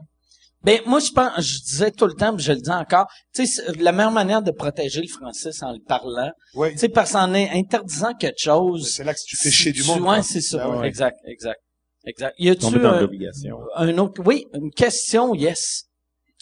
Les deux mains levées, mais il va falloir que tu te lèves. OK? Ah non, même pas. Tabarnak. Ah, T'es comme, t'as- t'avais de l'air, t'as vraiment de l'air d'un chanteur en chaise roulante qui a juste, qui a pris le pied de micro. Alright, je vais vous chanter une petite chanson. yes. Je vais chanter. non? Ma prochaine tonne. J'ai bu un peu, désolé. Euh, j'ai, j'ai deux questions vu que ma première était mauvaise. OK. Euh, ça ramène au début du podcast. Vous parliez de lutte. Yeah. Euh, je me demandais euh, si vous êtes au courant de la mort de China. Oui. Oui, oui, oui. Et si vous avez des commentaires. Et la deuxième, je me demandais, Mike, c'est quoi ton humoriste préféré qui est noir? Euh, Ah, mon humoriste préféré. non, j'ai pas fini. OK. Euh, ton humoriste préféré blanc. Et Nive, ton humoriste pr- préféré que... je- Chinois, mais oui. Pourquoi pas? Ben, Bunaimin, je pense qu'il a gagné. Fait que Il va être content, puis- il écoute le podcast. Dans le fond, China, puis les... OK. sur China, China, moi j'ai regardé euh, euh, quand China est morte, elle est morte le, le même jour que Prince. Oui. Que C'est ça, ça c'est ouais c'est ça. C'est un peu euh, Comme Farrah. Fawcett, le même jour que Michael Jackson. Mais euh, il y avait Doug Stanhope qui avait une bite sur le, le porn de China qui a sorti la journée qu'elle est morte. Je sais pas si vous avez vu son porn. Puis là, je- moi j'avais vu sont plates, man. son porn. Puis aujourd'hui, euh, j'ai regardé son film. Ben, un de ses films, parce qu'elle a fait plusieurs films. Elle a fait euh, deux films indépendants. Puis après, elle s'est fait signer des majors. Puis j'ai regardé une scène de, de un threesome Lisa Ann, euh, Lisa Ann China, puis un gars qui avait de l'air à plus triper sur Lisa Ann. Puis mais euh, elle était hot. Moi, je- elle me faisait triper comme lutteuse. Ouais, moi je me rappelle, elle était, elle était assez imposante. Ouais. Moi, je l'aimais beaucoup. Euh, moi, je l'ai trouvé très cool. Euh, je pense que... je me souviens, il y, a des, il y a beaucoup de vidéos épiques qui sont sorties de, de China, comme la première fois qu'elle a parlé avec DX. Je sais pas, je pense que pour la lutte, les filles dans la lutte, elle a amené de quoi de cool, elle était forte, elle criait la elle gueule, était elle- forte, C'était Elle ou Luna Vachon. Je préférais euh, elle. Ah, Luna Vachon. Ben oui, avec Bam Bam Bigelow. Moi, je l'aimais beaucoup, mais j'ai pas suivi après sa carrière, après la WWE. T'as- pas vu son vu- non, pas, Pour de pas- vrai, tu sais, il y a, il y a Tu sais le... quoi faire ce soir? non, mais il y a le stéréotype que les blacks ont des gros pénis, mais son clitoris est plus large que ta graine. C'est... C'est comme... Ça, c'est son clitoris. Tu sais, souvent, les gars, tu sais, le monde font, hey, les gars savent pas comment trouver un clitoris. Si tu trouves pas le clitoris à China, est-ce que t'as mal fait ta job? Mais ouais, c'est Euh, la China. merveille du monde. hein. Mais le, le pire, son... Qu'est-ce qui est drôle, son, son premier porn, c'était elle puis euh, euh, euh, X-Pac, que... Ah, Ouais. Elle connaissait. Ouais, que, Calice! T'as sorti ça, mon gars, ils one font, shot! ils font à croire que c'est un, c'est un genre, eux autres, qui ont caché une caméra dans leur chambre d'hôtel, puis c'est vraiment ça qu'ils ont fait. Fait que, tu sais, c'est filmé cheap au bout, mais le com shot, c'est quelqu'un qui tient la caméra. Fait que, tu sais, ils sont pas vraiment fait voler leur, leur euh, vidéo. Puis après, ils ont fait Backdoor de China, que c'est elle qui se fait enculer. Puis après, ils ont fait Moi, la vidéo que j'ai regardée aujourd'hui, c'est elle, le, le, la pochette, vu que moi, je vais sur un site qui a des pochettes, puis la pochette, il y a un gars qui est comme déguisé en Hulk Hogan, il y en a un autre qui est Iron Sheik, puis c'était, c'était... Ah, c'est pas glorieux. Moi, j'adore les. Tu sais, je, je parlais de ça cette semaine avec. euh, ouais, il y a. Tu sais, sur euh, j'ai vidéo trop moi. Et quand tu tournes les, les canaux, à un moment donné, tu arrives sur les Indigo. On va- Et il y a toujours des euh, des films de cul. Et les titres en français des films de porno sont extraordinaires. Et j'ai vu un, ça s'appelait Chatte poilue grise. Chatte poilue grise. Grise, c'est quand même précis comme. euh, Donc, euh, c'était des grands-mères. C'était des chattes euh, poilues et grises. Chatte poilue grise. Ouais, mais le meilleur que j'ai vu, c'était Anus accueillant. Voilà. Ouais. Backdoor to China, c'est plus anus décevant. c'est, c'est,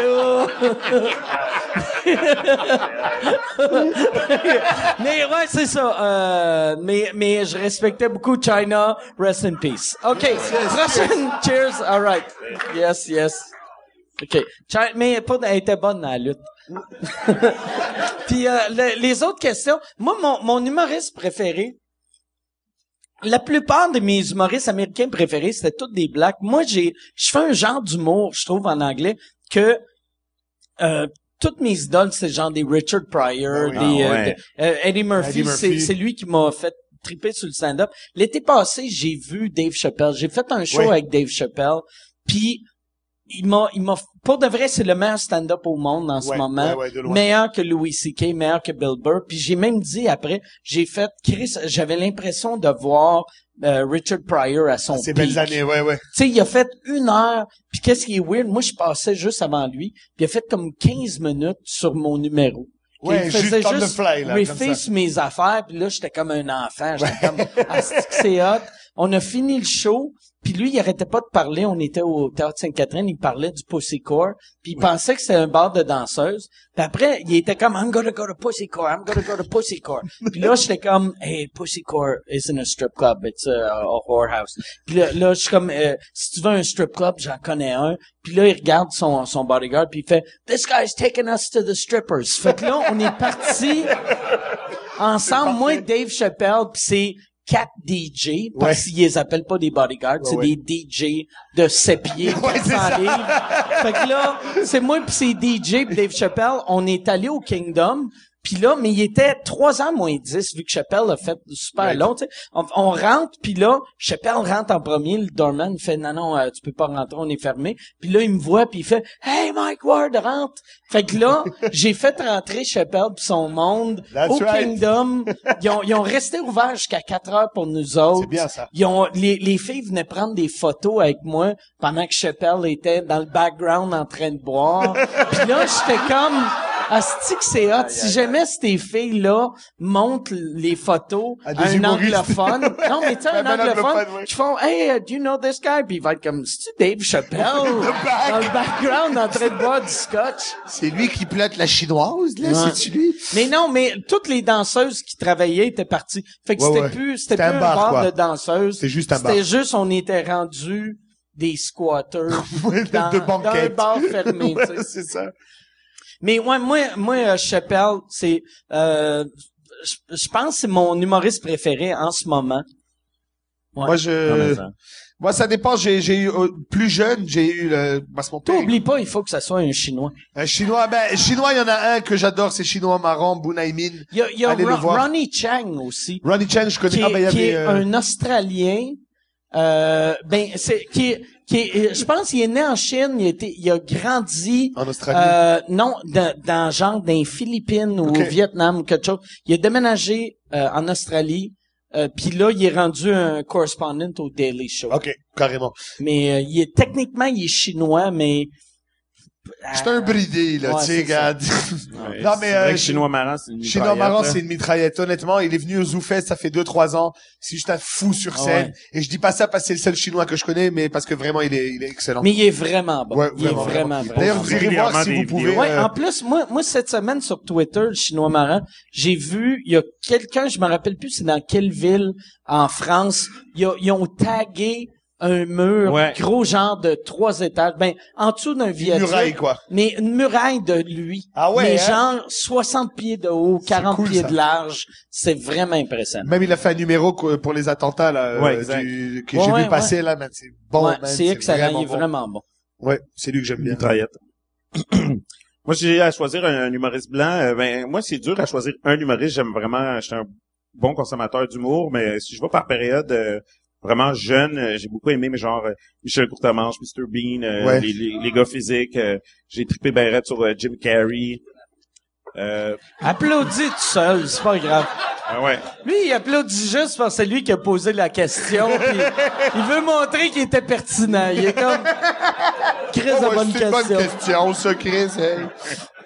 Ben, je dirais c'est peut-être eux autres qui m'ont le plus influencé quand j'ai commencé. Aujourd'hui, euh, ouais, pourrais pas dire aujourd'hui. Là, je pourrais faire une blague en nommant un, un ministre, mais hmm.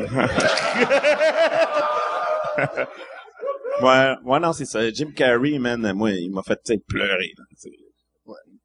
Jim Jim- Carrey, c'était fort, man. Moi, j'ai déjà, euh, quand j'étais à l'école de l'humour, j'a- j'avais The Independent à Londres, avait fait un, un article sur l'école de l'humour.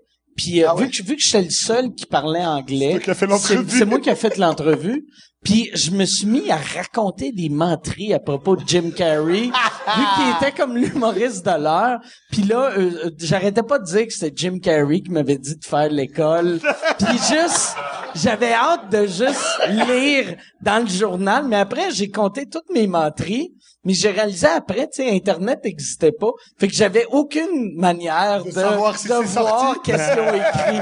fait que j'ai passé deux heures à juste bullshiter en me disant ah c'est que ça va être hot, ça va être euh, tu sais Tu l'as déjà de- rencontré, Jim Carrey? non j'ai jamais rencontré Il Jim va te Carrey mettre une claque quand il te voit. I never seen you before. Je vais le présenterai. Jim Carrey il était était- moi là quand j'avais vu Dumb and Dumber Ah, je, man. je pense tu sais les, les films qui m'ont fait le plus rire c'est Hangover Ouais. Dumb and Dumber je me rappelle bad Dumb and C'est Dumber là. je riais Ouais, là Dumb and Dumber, c'est j'avais mal j'avais mal Ouais, vraiment. c'est tellement stupide Mais c'est c'est, mais c'est du rire c'est- gras. ah tu ouais. te tapes, tu frappes ton copain, c'est de la folie. ouais, c'est intense, tu Moi, le seul film que j'ai ri autant que ça, enfin même plus, c'est Elvis Gratton 2. deux? Le 2. Asti qu'il était mauvais le 2 Man, j'avais, je crois, 14 ou 15 ans. J'ai été voir ça au cinéma en après-midi. Et euh, mais rire, mon gars, tellement que après je l'ai écouté euh, la cassette peut-être 2000 fois. Et euh, j'en ai fait un numéro euh, juste pour rire à la fin. ça c'est mais man, c'était révélation là. J'ai capoté sur ce film-là. Moi, un autre film que j'ai ri, Backdoor to China. Ça, là, de voir, de voir, je sais pas si t'as déjà vu un gorille se faire enculer, mais là...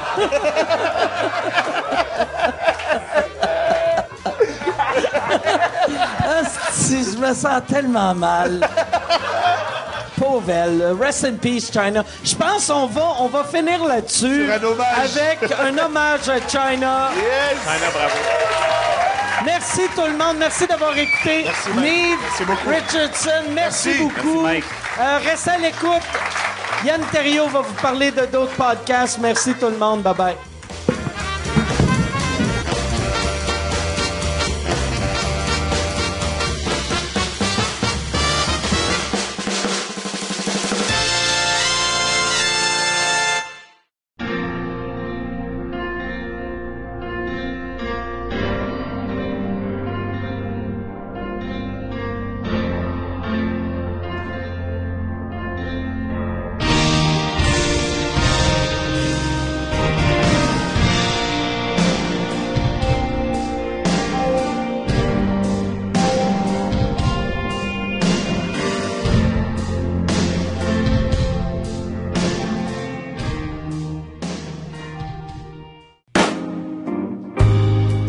Bienvenue à cette capsule de la nouveauté podcast de la semaine. Cette semaine, le podcast dont je veux vous parler, c'est un podcast auquel je participe.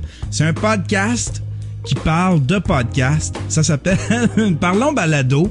C'est un podcast dans lequel on interview une fois par semaine un invité différent qui fait lui-même du podcast. On a reçu le Grand Talbot, on a reçu euh, la gang des Mystérieux Étonnants, euh, la gang du Geek Collectif. C'est bien, bien le fun. Euh, on leur pose toutes sortes de questions concernant le podcasting. Comment que ils ont commencé, euh, d'où leur est venue l'idée, quel genre d'équipement ils utilisent, euh, où est-ce qu'ils voient l'avenir du podcasting au Québec. C'est Maxime Duclos qui anime ça. Il y a aussi euh, Jean-Sébastien Chapelot, Jean-Sébastien Hamel, il y a Audrey Burel. C'est bien mal fun. C'est une table ronde, il y a plein de monde, puis on parle de podcasting.